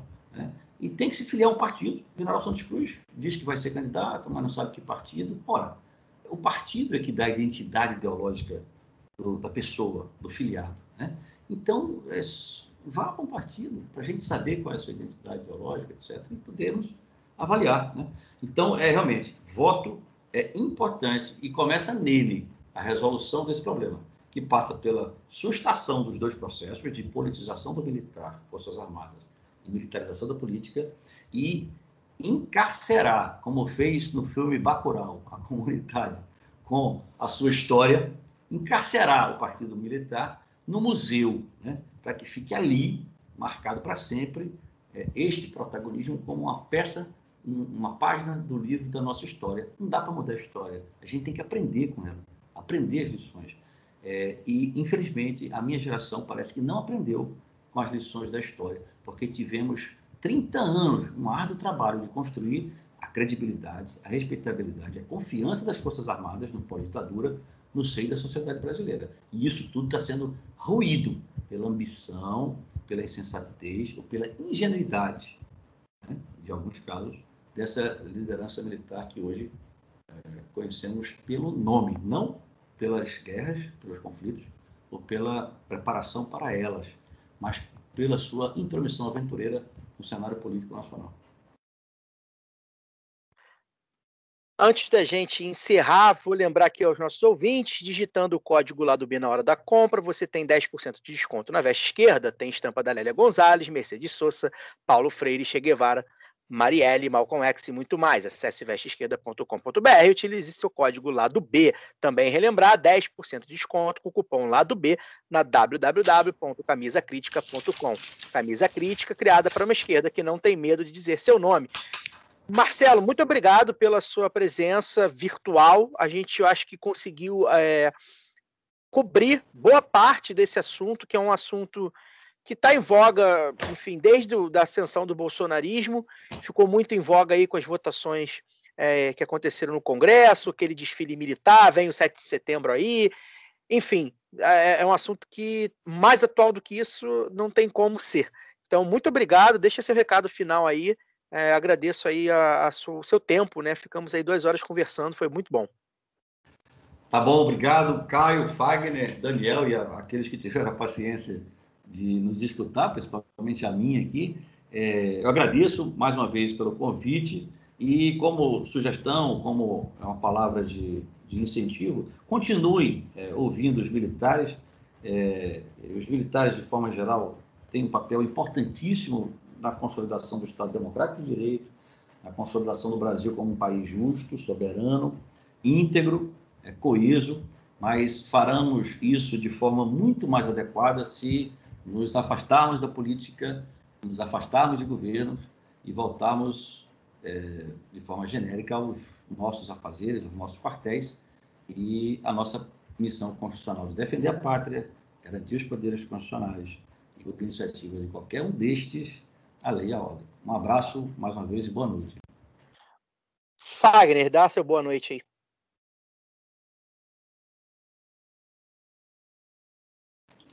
Vamos lá. É, muito obrigado, Marcelo. Agradecer, uh, como o Caio falou, a disponibilidade, a conversa, né? Duas horas aqui do mais é, variado conhecimento e, e eu acho assim, particularmente, fico muito tocado e feliz pelo fato da gente estar recebendo aqui uma pessoa da inteligência é, fora do eixo Rio-São Paulo, né? É, é muito bom um, um, veículo de comunicação é, ficar à disposição para a reprodução do conhecimento é, vindo através de uma pessoa que está fora da, dos círculos, dos círculos, dos pequenos círculos de poder é, do eixo Rio-São Paulo. Então, estamos aqui ouvindo um representante é, das Forças Armadas, é, com conhecimento, um mestre, que é do, do Nordeste, né? Aqui, tá aqui de, direto de Recife, falando com o lado B do Rio. Né? Então, eu acho que isso é muito importante, isso, de certa forma, nos diferencia também é, da mídia hegemônica, né? sempre com seu umbigo voltado para o eixo Rio-São Paulo. É, então, é isso. É, agradecer, aproveitar a oportunidade agradecer ao George Gomes Pereira e a família dele toda, a esposa, a, o filho, né? eles são de Fortaleza e o George foi quem me apresentou é, virtualmente o Marcelo, né? Foi ele é o responsável porque eu seguisse o Marcelo nas redes sociais e através desse de, de, de, das redes sociais fazer o convite né, para participação do programa. Então, Jorge fica com o meu, meu abraço, a torcida pelo Fortaleza aí para que o Fortaleza consiga manter esse belo ritmo no Campeonato Brasileiro e quem sabe em breve a gente vai comer a tapioca que você me falou, a tapioca é, de carne de sol ou então a bela de uma peixada aí no, no mercado de peixe do Mucuripe também cai muito bem. Um abraço a todos, até semana que vem. Daniel, boa noite.